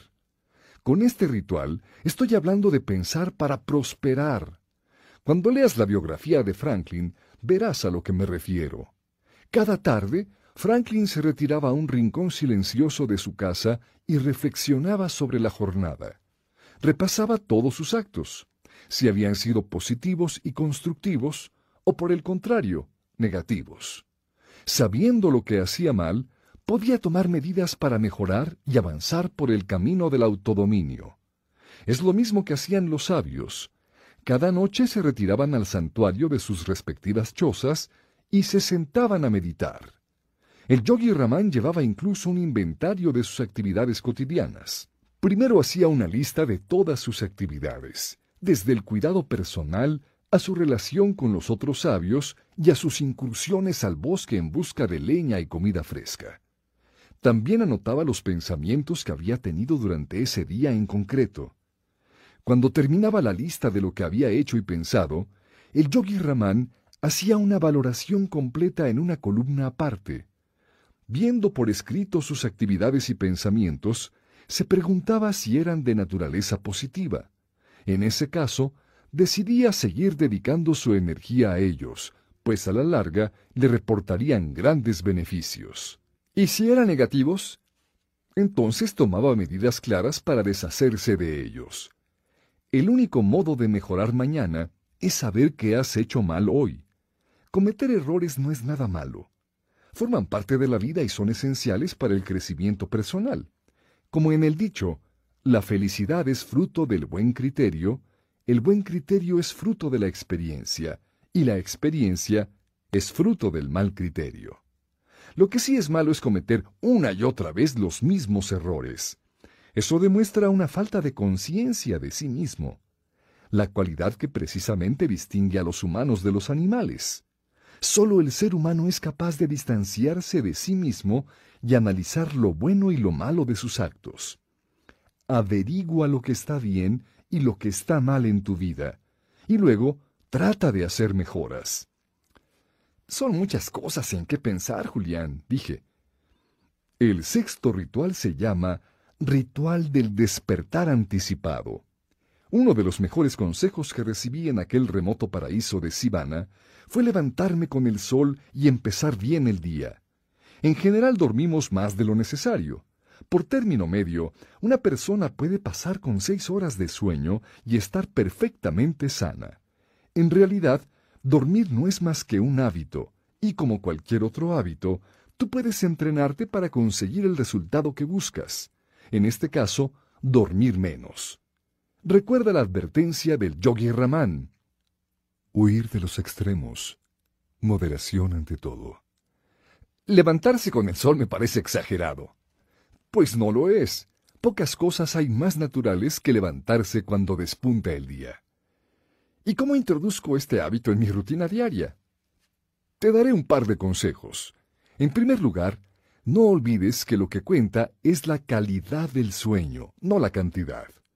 Es mejor dormir seis horas seguidas profundamente que diez horas dando vueltas en la cama. Se trata de proporcionar a tu cuerpo el necesario descanso para que sus procesos naturales puedan restaurar tu dimensión física a su estado natural de salud un estado que sufre las consecuencias del estrés diario. Muchos de los hábitos de los sabios se basan en el principio de que lo importante es descansar bien, no dormir mucho. Por ejemplo, el yogi Raman nunca comía después de las ocho de la noche. Decía que la subsiguiente actividad digestiva podía reducir la calidad de su sueño. Otro ejemplo era el hábito de meditar al son de sus arpas inmediatamente antes de irse a acostar. ¿Qué sentido tenía hacerlo? Los diez minutos previos a acostarse y los diez minutos siguientes al despertar influyen mucho en tu subconsciente. En esos momentos, tu mente debería estar programada con pensamientos serenos e inspiradores. Si determinas los pensamientos que entran en tu mente, estás determinando lo que saldrá. Antes de ir a acostarte, no mires las noticias, ni discutas con nadie, ni repases mentalmente los acontecimientos del día. Relájate. Toma una infusión si quieres. Escucha algo de música clásica suave y disponte a dejarte llevar por un sueño reparador. Entiendo. Cuanto mejor duerma, menos horas de sueño necesitaré. Exacto. Y no olvides la regla del 21. Si haces algo durante 21 días seguidos, se convertirá en un hábito. Dentro de poco tiempo podrás levantarte tranquilamente a las cinco y media, o incluso a las cinco, dispuesto a saborear el esplendor de un día glorioso. Una vez en pie hay muchas cosas que puedes hacer. El principio fundamental que debes tener presente es la importancia de empezar bien el día. Como te sugería, lo que piensas y lo que haces en los diez primeros minutos del día tiene un pronunciado efecto en el resto de la jornada. Piensa cosas positivas. Ofrece una oración de gracias por todo lo que tienes. Trabaja tu lista de gratitudes. Escucha buena música. Ve salir el sol. O si te apetece, ve a dar un corto paseo en un entorno natural los sabios se echaban a reír solo para sentir cómo fluían cada mañana los jugos de la felicidad. Pero suena un poco extraño. Pues no lo es. Adivina cuántas veces se ríe por término medio un niño de cuatro años. Trescientas. Ahora, adivina cuántas veces se ríe por término medio un adulto en nuestra sociedad durante un día. Quince. ¿Entiendes ahora? Reír es una medicina para el alma. Aunque no tengas ganas, mírate en el espejo y ríe durante un par de minutos.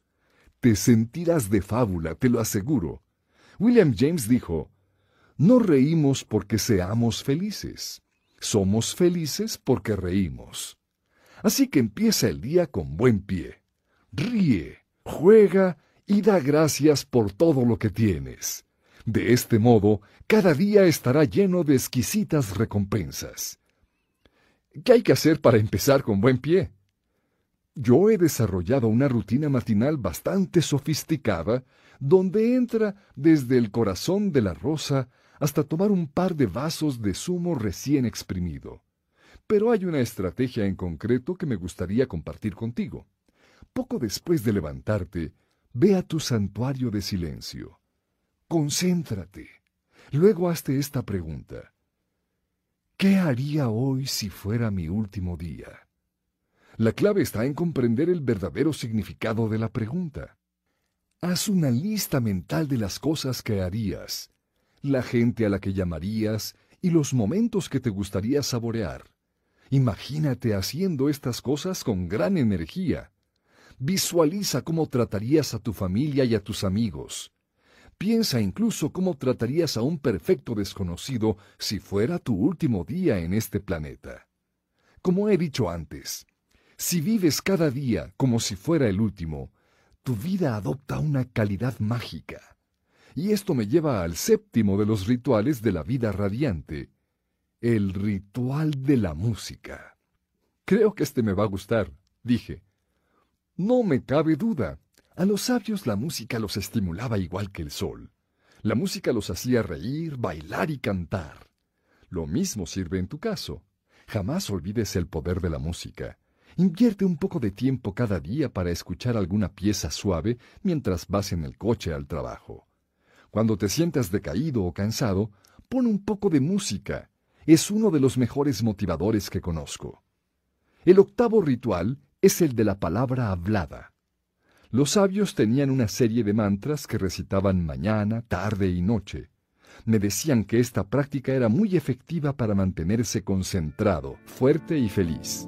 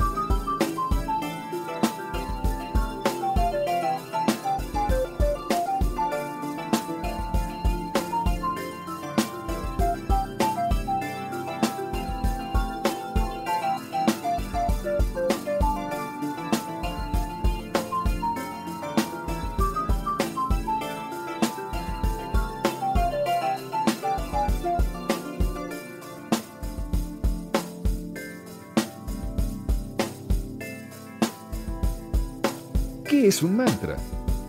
Una serie de palabras unidas para crear un efecto positivo. En sánscrito, man significa mente y tra, liberar.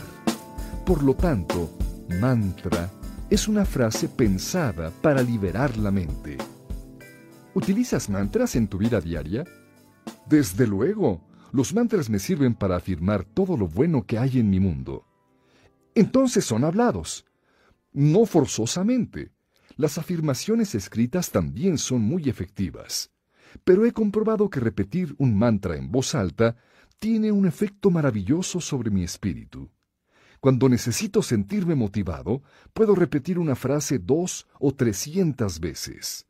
Por ejemplo, para mantener la sensación de autoconfianza que he venido cultivando, repito, soy fuerte, capaz y tranquilo. También utilizo mantras para mantenerme joven y vital. Las palabras afectan profundamente a la mente, sean habladas o escritas. Su influjo es muy poderoso. Aunque lo que dices a los demás es importante, lo es más lo que te dices a ti mismo. ¿Una especie de monólogo? En cierto modo, tú eres eso que piensas todo el día. Eres también lo que te dices a ti mismo todo el día. Si dices que estás viejo y cansado, este mantra se manifestará en tu realidad exterior. Si dices que eres débil y careces de entusiasmo, así será tu mundo. Pero si dices que eres sano, dinámico y pleno de vida, tu vida cambiará radicalmente. Las palabras que te dices a ti mismo afectan a tu autoimagen y ésta determina qué medidas tomas. Explícate. Muy sencillo. Tu autoimagen es una especie de gobernador. Jamás te dejará actuar de un modo que no concuerde con ella. Lo bonito es que tú puedes cambiar tu autoimagen como puedes cambiar todo lo demás. Los mantras son un método ideal para lograrlo. Y cuando cambio mi mundo interior, ¿cambio también mi mundo exterior? Aprendes muy deprisa. Eso nos lleva al noveno ritual de la vida radiante. Se llama el ritual del carácter congruente. Viene a ser una derivación del concepto de autoimagen. Este ritual exige que tomes medidas adicionales para fraguar tu carácter. Fortalecer tu personalidad afecta a tu forma de verte y a tus actos. Estos actos, unidos, forman tus hábitos. Y tus hábitos son los que te conducen a tu destino. El yogi Raman dijo, Siembras un pensamiento, cosechas una acción. Siembras una acción, cosechas un hábito. Siembras un hábito, cosechas un carácter. Siembras un carácter, cosechas un destino. ¿Qué cosas debería hacer para fraguar mi carácter? Todo lo que cultive tus virtudes. Los sabios del Himalaya estaban convencidos de que una vida virtuosa era una vida con sentido. En consecuencia, regían todos sus actos por una serie de principios imperecederos. Creí que habías dicho que se regían por un propósito. Sí, así es, pero la vocación de su vida incluía una manera de vivir congruente con estos principios. Laboriosidad, compasión, humildad, paciencia, honestidad y coraje. Cuando todos tus actos sean congruentes con estos principios, sentirás una profunda sensación de armonía y paz interiores. Tus actos estarán en concordancia con las leyes de la naturaleza y del universo. Es entonces cuando empiezas a beneficiarte de la energía de esa otra dimensión. Llámalo poder superior si quieres. También es entonces cuando tu vida se adentra en el reino de lo extraordinario y empiezas a experimentar lo sagrado de tu existencia. Es el primer paso para un esclarecimiento duradero. Obra de manera congruente con tu verdadera personalidad. Obra con tu integridad. Déjate guiar por tu corazón. Lo demás vendrá por sí mismo. Nunca estás solo, John. Por ahora, recuerda que debes hacer pequeñas cosas cada día para fraguar tu carácter. Como dijo Emerson, el carácter es siempre superior al intelecto. Tu carácter se fragua cuando obras de un modo acorde con los principios que he mencionado antes. Si no lo haces así, la verdadera felicidad se te escapará de las manos. Y el último ritual, ah, es el importantísimo ritual de la simplicidad, el que exige que vivas una vida sencilla. Como decía el yogi Raman, no hay que vivir en el meollo de las cosas nimias.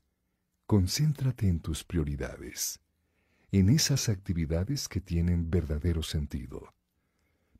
¿Qué hiciste para cultivar la simplicidad? Dejé de usar ropa cara, abandoné mi adicción a leer seis periódicos al día, olvidé la necesidad de estar siempre disponible para todo el mundo. Me volví vegetariano y comí menos. En resumidas cuentas, reduje mis necesidades. A menos que reduzcas tus necesidades, nunca te sentirás satisfecho. Serás como aquel empedernido jugador de Las Vegas que siempre esperaba solo una vuelta más de la ruleta con la esperanza de que apareciera su número de la suerte. Siempre querrás más. ¿Cómo vas a ser feliz así? Pero antes has dicho que la felicidad se consigue con la realización, y ahora me dices que reduzca mis necesidades y me contente con menos. ¿No es paradójico? Puede parecer una contradicción, pero no lo es. La felicidad duradera viene, es cierto, de esforzarte en realizar tus sueños. Tu mejor momento es cuando te mueves hacia adelante. La clave está en no hipotecar tu felicidad en la búsqueda de ese elusivo El Dorado. Por ejemplo, aunque yo era multimillonario, me decía que el éxito para mí era tener 300 millones de dólares en mi cuenta bancaria. Una receta para el desastre. Por consiguiente, por más dinero que tuviera, nunca estaba satisfecho. Nunca era feliz. En el fondo, no era más que codicia. Era un poco como la historia del rey Midas. El hombre que amaba tanto el oro que llegó a rezar para que todo lo que él tocase se convirtiera en ese metal, su deseo le fue concedido, pero entonces el rey se dio cuenta de que no podía comer porque la comida se había vuelto de oro. Exacto. En la misma línea, a mí me movía tanto el dinero que no sabía disfrutar lo que tenía. Llegó un momento en que lo único que podía ingerir era pan y agua. Mi ritmo de vida desequilibrado me provocó una úlcera. Era incapaz de comer una salchicha sin tener ganas de vomitar. Figúrate, fue otra de las grandes lecciones de la vida. Como te he dicho antes, el dolor es un magnífico maestro. Para superar el dolor, tuve primero que experimentarlo. Sin él, no estaría donde estoy ahora. ¿Alguna idea sobre lo que debería hacer para integrar en mi vida el ritual de la simplicidad? Puedes hacer muchas cosas. Incluso las más pequeñas son importantes. Por ejemplo, Deja de levantar el teléfono cada vez que suena. Deja de malgastar el tiempo leyendo propaganda de buzón. Deja de comer fuera tres veces por semana. Renuncia a tu club de golf y pasa más tiempo con tus hijos. Prescinde del reloj un día a la semana. Ve salir el sol de vez en cuando. No es preciso que apliques todas y cada una de las estrategias para que tu vida funcione. Prueba las técnicas y usa las que te parezcan mejores. Practicando estas técnicas, verás mejoras claras en el plazo de un mes a partir de ahora mismo.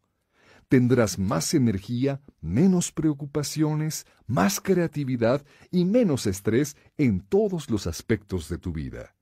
Se trata de tradiciones antiquísimas pensadas para su aplicación cotidiana y para el resto de tu vida. Si dejas de emplearlas, irás cayendo paulatinamente en tus viejos hábitos.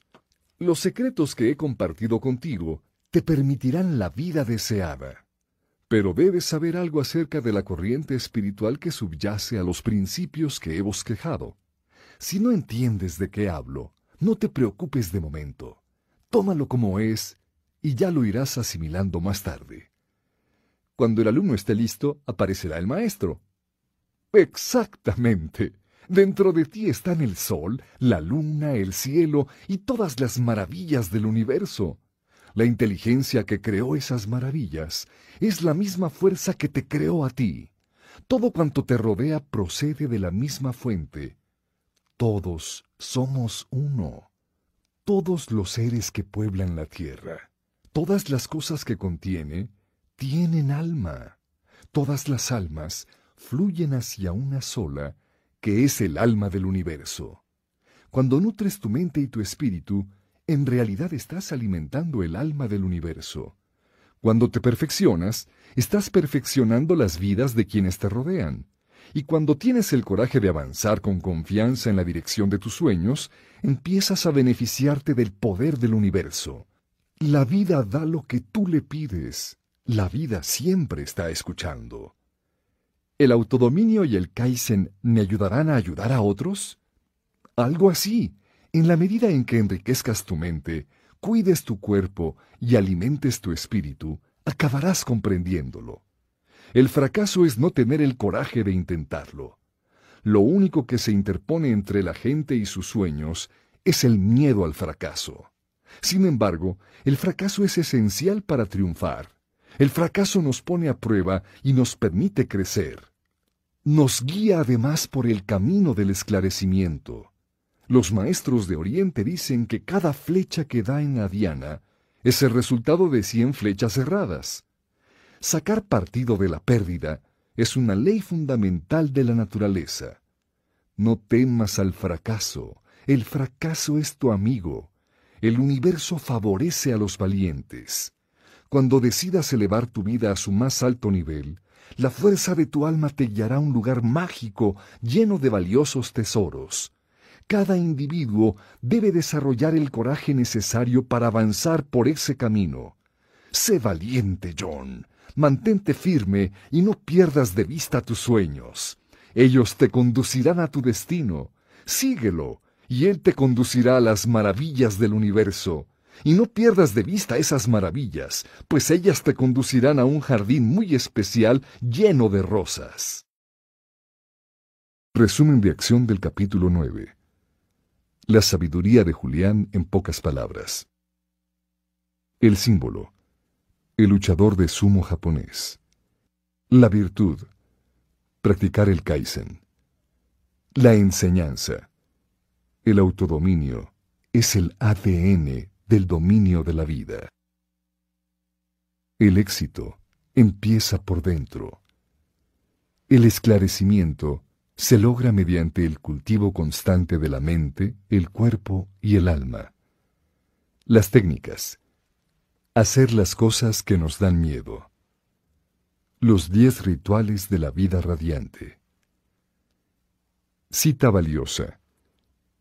El universo favorece a los valientes. Cuando decidas elevar tu alma a su más alto nivel, la fuerza de tu alma te guiará a un lugar mágico, repleto de valiosos tesoros. Capítulo 10. El poder de la disciplina. Julián siguió utilizando la fábula mística del Yogi Ramán como piedra angular de las enseñanzas que estaba compartiendo conmigo. Yo sabía que el jardín de mi mente era una mina de poder y potencialidad. Por el símbolo del faro, había aprendido la gran importancia de tener un propósito claro en la vida y la efectividad de marcarse objetivos. Mediante el ejemplo del luchador de sumo japonés, me había introducido en el concepto de Kaizen y en los beneficios que se derivarían del autodominio pero ignoraba que lo mejor estaba por venir. Recordarás que nuestro amigo el voluminoso luchador estaba desnudo, sin contar el cable de alambre rosa que cubría sus partes pudendas, repuse animadamente. Cierto. El cable rosa servirá para recordarte el poder de la disciplina. Verás que consiste en muchos diminutos alambres puestos uno encima de otro. Cada alambre por sí solo es fino y frágil, pero todos juntos suman mucho más que sus partes, de forma que el cable es más fuerte que el hierro. Algo similar ocurre con el autocontrol y la fuerza de voluntad. Para tener una voluntad de hierro es esencial ofrecer pequeños tributos a la virtud de la disciplina personal, convertirlos en algo rutinario. Estos actos van aglutinándose hasta producir finalmente una gran fuerza interior. Hay un viejo proverbio africano que lo expresa mejor. Varias telarañas unidas pueden atrapar a un león. Déjame prevenirte de una cosa. La falta de fuerza de voluntad es una enfermedad mental. Si padeces esta debilidad, procura ponerle atención cuanto antes. La abundancia de fuerza de voluntad y de disciplina es uno de los principales atributos de todos aquellos con carácter fuerte y una vida maravillosa. La fuerza de voluntad te permite hacer lo que dijiste que harías. Es la fuerza de voluntad lo que te permite contener la lengua cuando alguien te insulta o hace algo con lo que tú no estás de acuerdo. Lo que impulsa tus sueños cuando las alternativas parecen estar en contra. Lo que te da la fuerza interior para ser fiel a tus compromisos para con los demás. Y sobre todo, para contigo mismo. Es la virtud esencial de toda persona que se ha creado una vida llena de pasión, potencialidad y paz. Julián sacó de su túnica un medallón de plata.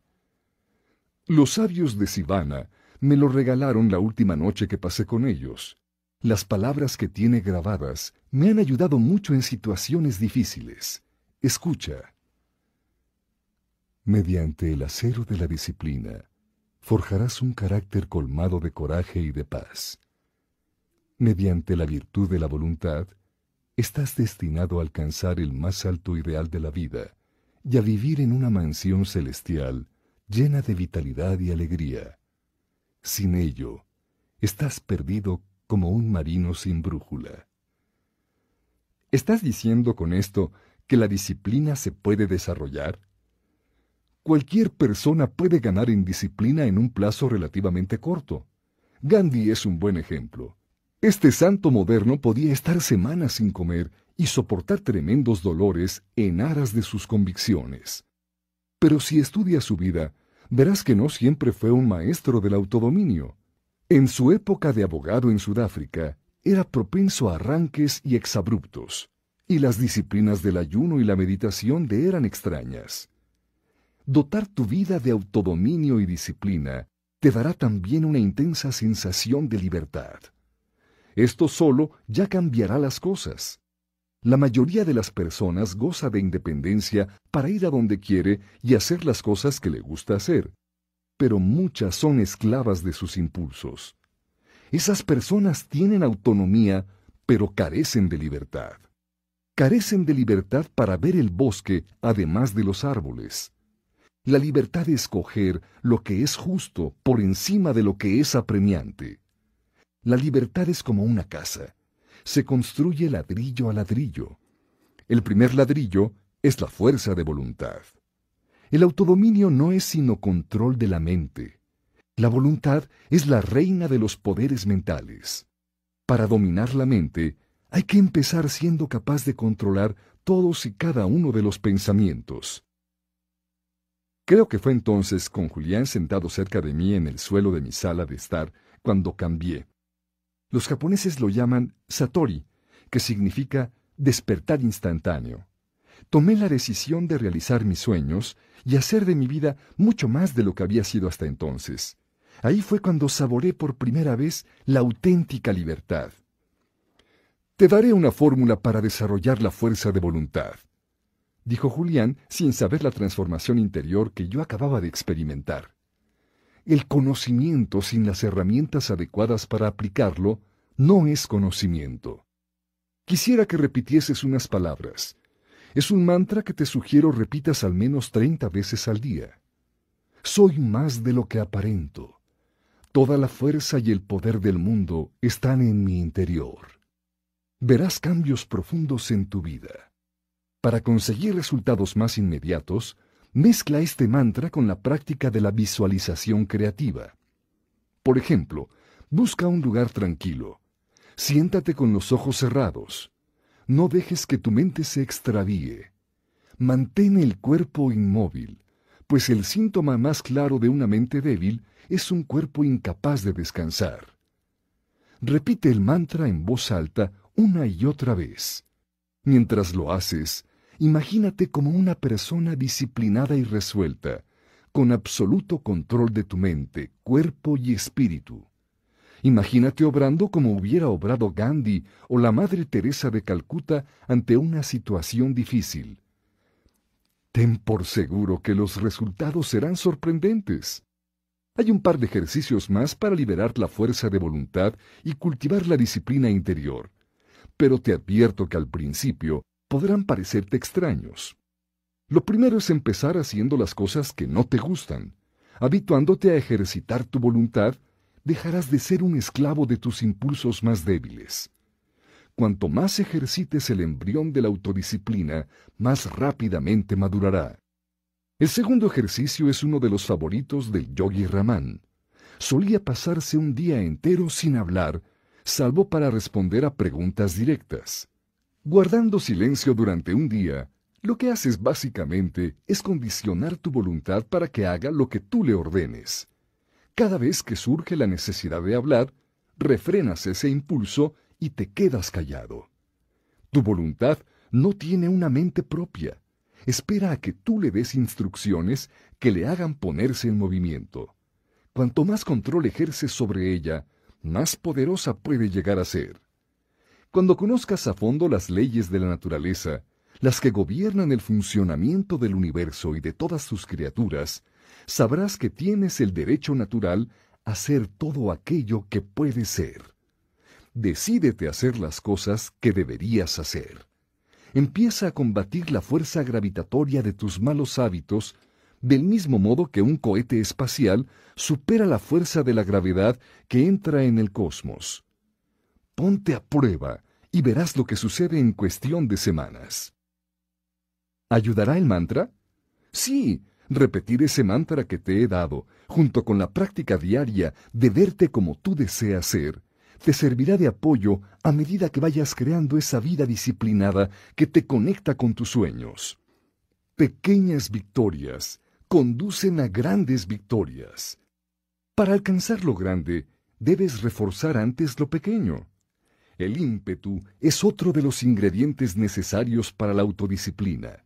Como decía antes, empieza poco a poco, ya sea levantándote más temprano, dando un corto paseo cada noche, o simplemente apagando el televisor cuando sabes que ya tienes bastante. Estas pequeñas victorias crean ese ímpetu que te anima a dar pasos más largos en la senda de tu yo superior. Es un proceso absolutamente delicioso, John, y el cable rosa de la fábula mágica te recordará siempre el poder de tu voluntad. Resumen de acción del capítulo 10. La sabiduría de Julián en pocas palabras. El símbolo. El cable de alambre de color rosa. La virtud. Vivir con disciplina. La enseñanza. La disciplina se logra realizando constantemente pequeños actos de coraje. Para que madure el embrión de la autodisciplina, hay que alimentarlo. La fuerza de voluntad es la virtud esencial de una vida realizada. Las técnicas. Mantras. Visualizaciones creativas. El voto de silencio. Cita valiosa. Rechaza los pensamientos débiles que se hayan colado en el palacio de tu mente. Verán que no son bienvenidos, y su única opción será retirarse. Capítulo 11. La más preciada mercancía. Un tiempo bien organizado es la señal más clara de una mente bien organizada. Sir Isaac Pittman. ¿Sabes qué es lo gracioso de la vida?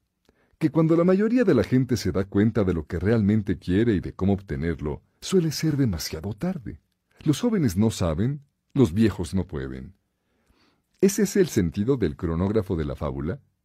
Sí, el luchador de sumo japonés, con el cable rosa que cubre sus partes, resbala en un cronógrafo de oro que alguien ha perdido en el hermoso jardín. Te diré, John, que los siete elementos de la historia sirven de poderosos recordatorios.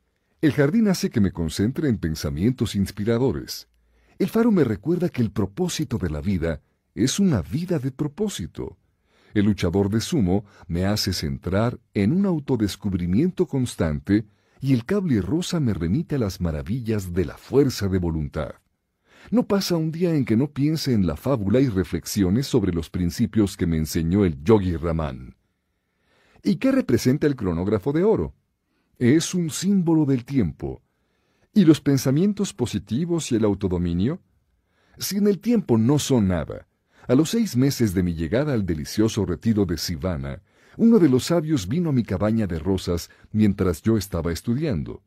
Era una mujer llamada Divea, extraordinariamente hermosa, con unos cabellos negrísimos que le caían hasta la cintura. Con voz muy dulce y amable me dijo que venía a verme siguiendo instrucciones del yogi Ramán. Por ser la más joven de la comunidad, se me ha pedido que te traiga un regalo de parte de todos nosotros. Te lo ofrecemos como muestra de respeto por haber viajado desde tan lejos para aprender nuestra sabiduría. Ningún visitante ha recibido jamás lo que ahora voy a darte. Divea sacó un objeto de su bolsa de algodón y me lo dio. Envuelto en una especie de papel muy aromático, había un pequeño reloj de arena hecho con vidrio soplado y un taquito de madera de sándalo.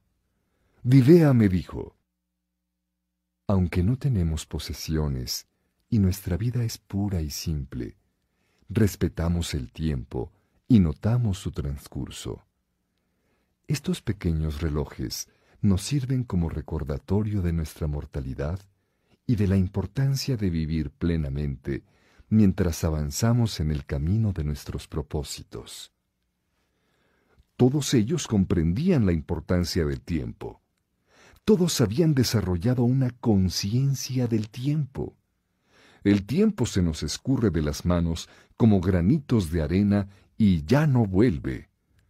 Quienes usan el tiempo sabiamente desde una edad temprana tienen la recompensa de una vida rica y productiva. Quienes jamás han conocido el principio de que dominar el tiempo es dominar la vida, nunca llegarán a ser conscientes de su enorme potencial humano.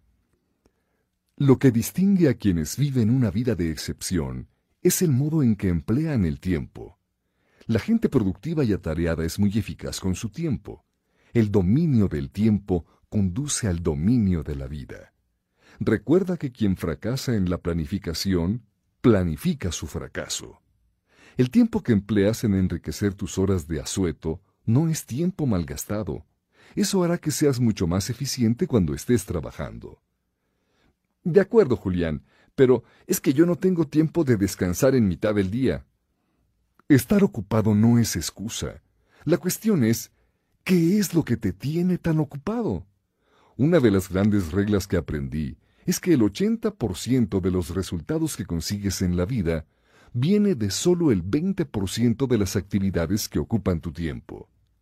El yogi Ramán lo llamaba la vieja regla del 20. Solo el 20% de lo que hagas tendrá influencia sobre la calidad de tu vida.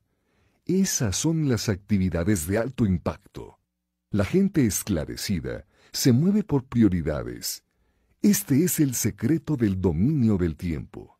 Organizar el tiempo no era simplemente algo en lo que uno pensaba en horas de trabajo y olvidaba después. Era más bien un sistema holístico que podía hacer más equilibrada y satisfactoria todas las facetas de mi vida, si lo aplicaba correctamente.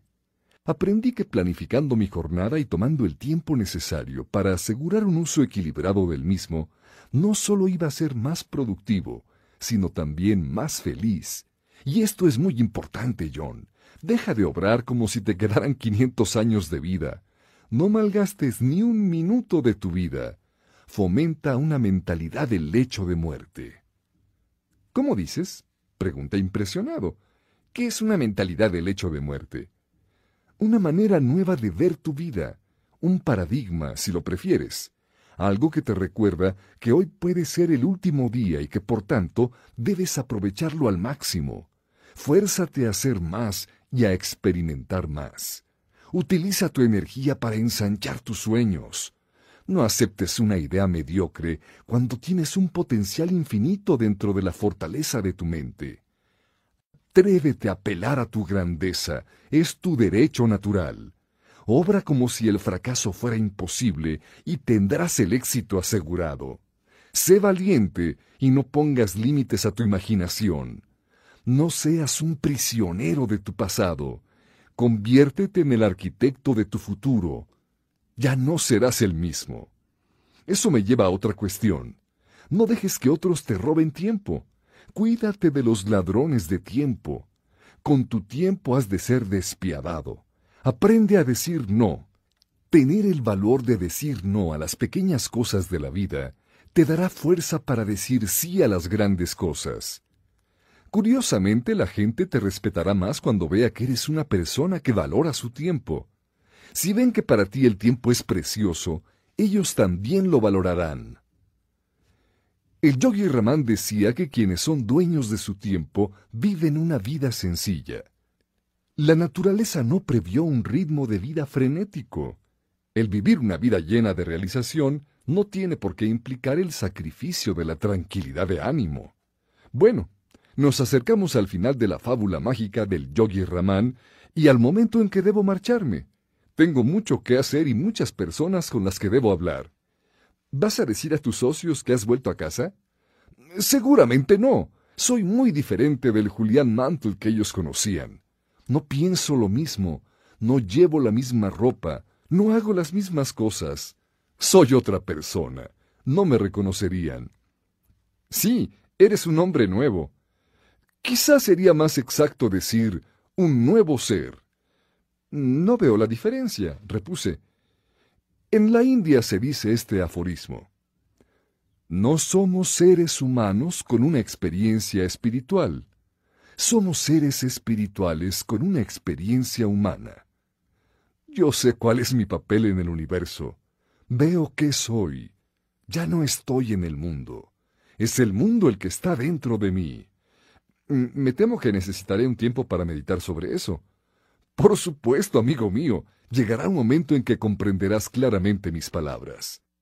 Por más grande que sea tu casa o más moderno tu coche, la única cosa que podrás llevarte al final de tu vida es tu conciencia. Escúchala. Deja que ella te guíe. Tu conciencia sabe lo que está bien. Ella te dirá que tu vocación es en definitiva servir a los demás, de una manera u otra, esto es lo que me ha enseñado mi Odisea personal. Mi misión es divulgar las enseñanzas de los sabios de Sivana a todos quienes necesitan oírlas. Es el propósito de mi vida. El fuego del saber había atizado el espíritu de Julián. Su transformación no era producto de un mero cambio de dieta ni de una dosis diaria de ejercicios gimnásticos. Lo que Julián había encontrado era una panacea mucho más profunda había dado con el secreto buscado a lo largo de los siglos, el secreto del yo. Resumen de acción del capítulo 11. La sabiduría de Julián en pocas palabras. El símbolo. El cronógrafo de oro. La virtud. Respetar el tiempo propio. La enseñanza. El tiempo es la mercancía más preciada y no es renovable centrarse en las prioridades y mantener el equilibrio. Simplificar la vida. Las técnicas. La vieja regla del 20. Tener el coraje de decir no. La mentalidad del lecho de muerte. Cita valiosa. El tiempo se nos escurre de las manos como granitos de arena y ya no vuelve. Quienes emplean el tiempo sabiamente desde una edad temprana tienen la recompensa de una vida plena, productiva y satisfactoria.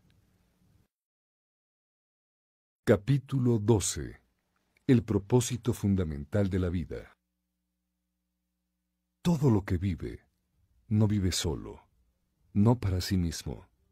William Blake. Los sabios de Sivana eran las personas más bondadosas una de las virtudes esenciales para la vida esclarecida es esta. En el último momento, al margen de lo que hayas conseguido, la calidad de tu vida se reducirá a la calidad de lo que has aportado. ¿Tiene algo que ver con las rosas amarillas de la fábula del Yogi Ramán? Sí, las flores te recordarán el antiguo proverbio chino que dice, La mano que te da unas rosas siempre conserva un poco de la fragancia. El sentido está claro. Cuando trabajas para mejorar la vida de los demás, indirectamente estás elevando la tuya. Para cultivar la santidad de cada día, sirve a los demás de alguna manera. Eh, ¿Sugieres que me meta en alguna organización de voluntarios? Sería un excelente punto de partida. Pero lo que sugiero es que adoptes un nuevo paradigma de tu papel en este planeta. Aclárame el sentido de la palabra paradigma. Un paradigma no es más que un modo de ver una circunstancia o la vida en general. Algunas personas ven el vaso de la vida medio vacío. Los optimistas lo ven medio lleno. Interpretan la misma circunstancia de manera distinta porque han adoptado un paradigma distinto. La gente ha oído claramente la llamada del cambio. Se dan cuenta de que se les han concedido unos dones que pueden ayudarlos a realizar ese propósito. ¿Qué clase de dones? Los mismos que te he mencionado esta noche. Capacidad mental, energía sin límite, gran creatividad, disciplina y sosiego. Se trata de abrir todos estos tesoros y aplicarlos en un bien común. Solo estoy diciendo que deberías considerar prioritario el cambiar tu visión del mundo y empezar a verte no puramente como un individuo, sino como parte de la colectividad. ¿Que debería volverme más bueno y amable? Piensa que la cosa más noble que puedes hacer es dar a los otros. Los sabios de Oriente lo denominan despojarse de los grilletes del yo. Se trata de perder tu inseguridad y de centrarte en propósitos superiores. La vida se mueve hacia una dimensión más mágica cuando empiezas a esforzarte por hacer del mundo un lugar más habitable. Al nacer, decía el yogi Raman, nosotros lloramos mientras el mundo se regocija. Sugería que deberíamos vivir de un modo que en el momento de la muerte el mundo llore mientras nosotros nos regocijamos. La vida es más plena cuando hay compasión y actos de bondad diarios. Medita cada mañana sobre el bien que vas a hacer a los demás durante la jornada. Las palabras sinceras de elogio para quienes menos lo esperan. Los gestos de afecto a amigos que lo necesitan. Las pequeñas muestras de cariño hacia tu familia. Todo eso sumado cambia radicalmente la manera de vivir. Tus amistades, cerciórate de que no las descuidas. Una persona que tiene tres amigos se considera realmente rica. Los amigos dan humor, fascinación y belleza a la vida. Pocas cosas hay que rejuvenezcan tanto como compartir unas buenas carcajadas con un viejo amigo. Los ojos de Julián brillaban con la esperanza de cosas venideras. Yo me veía envuelto en su sentido del placer por las maravillas de este mundo y atrapado en su inquebrantable alegría de vivir. Resumen de acción del capítulo 12. La sabiduría de Julián en pocas palabras. Símbolo. Las rosas fragantes. La virtud. Servir desinteresadamente a los demás. La enseñanza. La calidad de vida se reduce en definitiva a la calidad de lo que uno aporta cultivar lo sagrado de cada día, vivir para dar. Elevando la vida de los demás, la vida propia alcanza las más altas dimensiones. La técnica. Practicar diariamente actos de bondad. Dar a quienes te lo piden. Cultivar relaciones más ricas. Cita valiosa. La cosa más noble que puedes hacer es dar a los demás. Empieza a centrarte en tu propósito superior. Capítulo 13. El secreto de la felicidad de por vida. Cuando admiro la maravilla de un ocaso o la belleza de la luna, toda mi alma se ensancha adorando al Creador. Mahatma Gandhi. Tendré que irme pronto. Tú tienes compromisos que te urgen y yo tengo cosas que hacer. Mi trabajo puede esperar. El mío no. Pero antes de partir, debo revelarte el último elemento de la fábula mágica. Recordarás que el luchador de sumo salía del faro sin nada encima, salvo un cable rosa que le cubría las partes.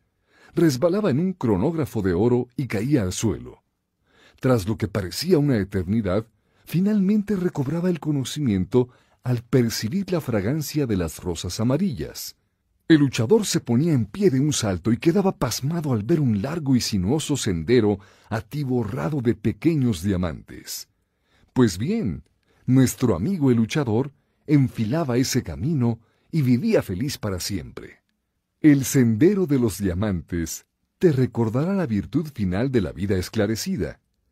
Aplicando este principio a lo largo de tu jornada de trabajo, podrás enriquecer tu vida de un modo que me resulta difícil describir. El principio en sí es muy fácil de entender, pero aprender a aplicarlo con eficacia en todos los momentos del día te llevará un par de semanas de práctica continuada. Los sabios de Sivana creían que una vida realmente gozosa y gratificante solo se consigue mediante un proceso que ellos llamaban vivir en el ahora. Los yogis sabían que el pasado ya no está y que el futuro es un sol lejano en el horizonte de tu imaginación. El momento que cuenta es el ahora. Aprende a vivir en él, a paladearlo. Buscar algo que te plantea un verdadero reto es la ruta más segura para la satisfacción personal. Pero la auténtica clave a recordar es que la felicidad es un viaje, no un destino. Vive hoy, pues ya no habrá otro día igual que este. Afirmó Julián, juntando las manos como para ofrecer una oración de gracias por ser conocedor de lo que acababa de decir. No pases tanto tiempo persiguiendo los grandes placeres de la vida mientras descuidas los pequeños. Disfruta la belleza de todo cuanto te rodea. ¿Significa eso que debería dejar de marcarme grandes objetivos para el futuro y concentrarme en el presente? No. Como he dicho antes, los objetivos y los sueños de futuro son esenciales en toda vida de éxito. Las metas dan vigor a la vida. Lo que digo es que no dejes de lado la felicidad por amor de la realización. No dejes para más tarde las cosas que son importantes para tu bienestar y tu satisfacción personal. Has de vivir plenamente el día de hoy. No esperes a ganar la lotería o a jubilarte. La vida no hay que postergarla. Y por favor, jamás olvides el don de la familia. No estoy seguro de saber lo que quieres decirme. Vive la infancia de tus hijos. Pocas cosas hay tan importantes como formar parte de la infancia de tus hijos. ¿Qué sentido tiene subir los peldaños del éxito si te pierdes los primeros pasos de tus hijos, John? Tienes unos hijos preciosos. No te pierdas el bosque por culpa de los árboles. El mejor regalo que puedes darles es tu amor. Procura conocerlos.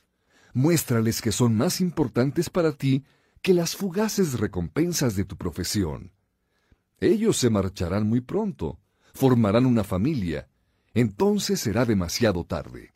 Ya no habrá tiempo. La felicidad es un viaje. Es también una elección que tú debes hacer. Puedes maravillarte de los diamantes que hay en el camino, o puedes seguir corriendo toda tu vida persiguiendo ese cofre del tesoro que a la postre resulta estar vacío. Disfruta esos momentos que cada día te ofrece, porque hoy es el único que tienes. ¿Se puede aprender a vivir en el presente? Desde luego.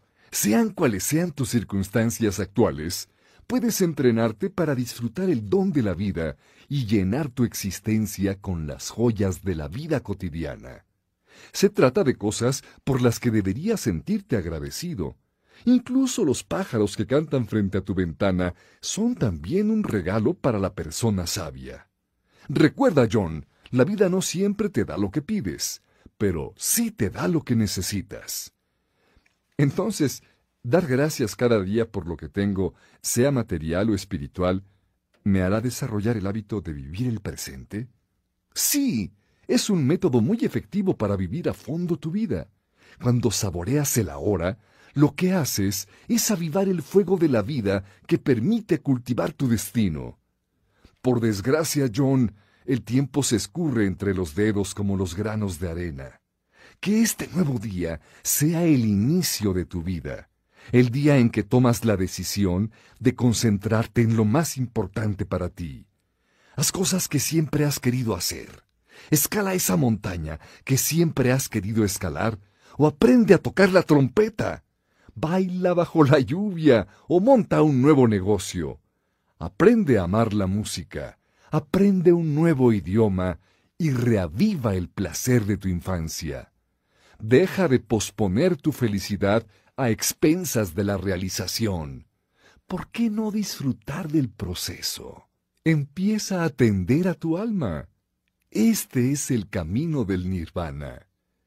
¿El nirvana? Los sabios de Sivana aseguran que el destino final de todas las almas esclarecidas es un lugar llamado nirvana. En realidad, más que un lugar físico, el nirvana es un estado que trasciende todo lo conocido. Ahí todo es posible, no hay sufrimiento y la danza de la vida se ejecuta con perfección divina. Alcanzarla es para los sabios entrar en el cielo sin abandonar la tierra. Esta es su meta en la vida, comentó Julián radiante de paz, casi como un ángel. Todos estamos aquí por una razón especial. Deja de ser un prisionero de la gravedad. Hoy mismo, prende la chispa de la vida y déjala arder. Sé todo lo que pueda ser. Llegará el momento en que también tú probarás los frutos del nirvana. ¿Cómo sabré cuando he alcanzado ese estado de esclarecimiento? Pequeños indicios te lo irán mostrando. Empezarás a notar la santidad en todo lo que te rodea, la divinidad de un rayo de luna, el encanto de un deslumbrante cielo azul en pleno verano, el fragante capullo de una margarita o la risa de un niño. Julián, te prometo que me dedicaré a vivir según las enseñanzas de los sabios de Sivana y cumpliré mi promesa de compartirlas con personas que se beneficiarán de tu mensaje. Y recuerda que el viaje es para disfrutarlo. El camino es igual de bueno que su final. El yogi Ramán sabía mucho de contar historias, pero hay una que destaca sobre las demás. ¿Puedo contártela? Desde luego. Hace muchos años, en la antigua India, un marajá quiso erigir un gran tributo a su esposa como muestra del amor que sentía por ella. Quería que el edificio no se pareciera a ningún otro, que brillara en la noche y que la gente lo pudiera admirar en siglos venideros. Así que día a día, bloque a bloque, sus obreros se afanaban bajo un sol abrasador. El edificio iba tomando cuerpo poco a poco. Cada vez se parecía un monumento un hito de amor destacándose contra el azul cielo indio. Tras veintidós años de avances paulatinos, el palacio de mármol quedó terminado. Estoy hablando del Taj Mahal, una de las siete maravillas del mundo. Lo que trato de decir es simple. Todos los pobladores de este planeta son una maravilla. Cada uno de nosotros es un héroe, de un modo u otro, cada uno de nosotros tiene el potencial para hacer grandes cosas, para alcanzar la felicidad y sentirse satisfecho. Todo lo que se necesita es dar pequeños pasos en la dirección que marcan nuestros sueños. Como el Taj Mahal, una vida colmada de maravillas se construye día a día, bloque a bloque. Las pequeñas victorias conducen a las grandes victorias.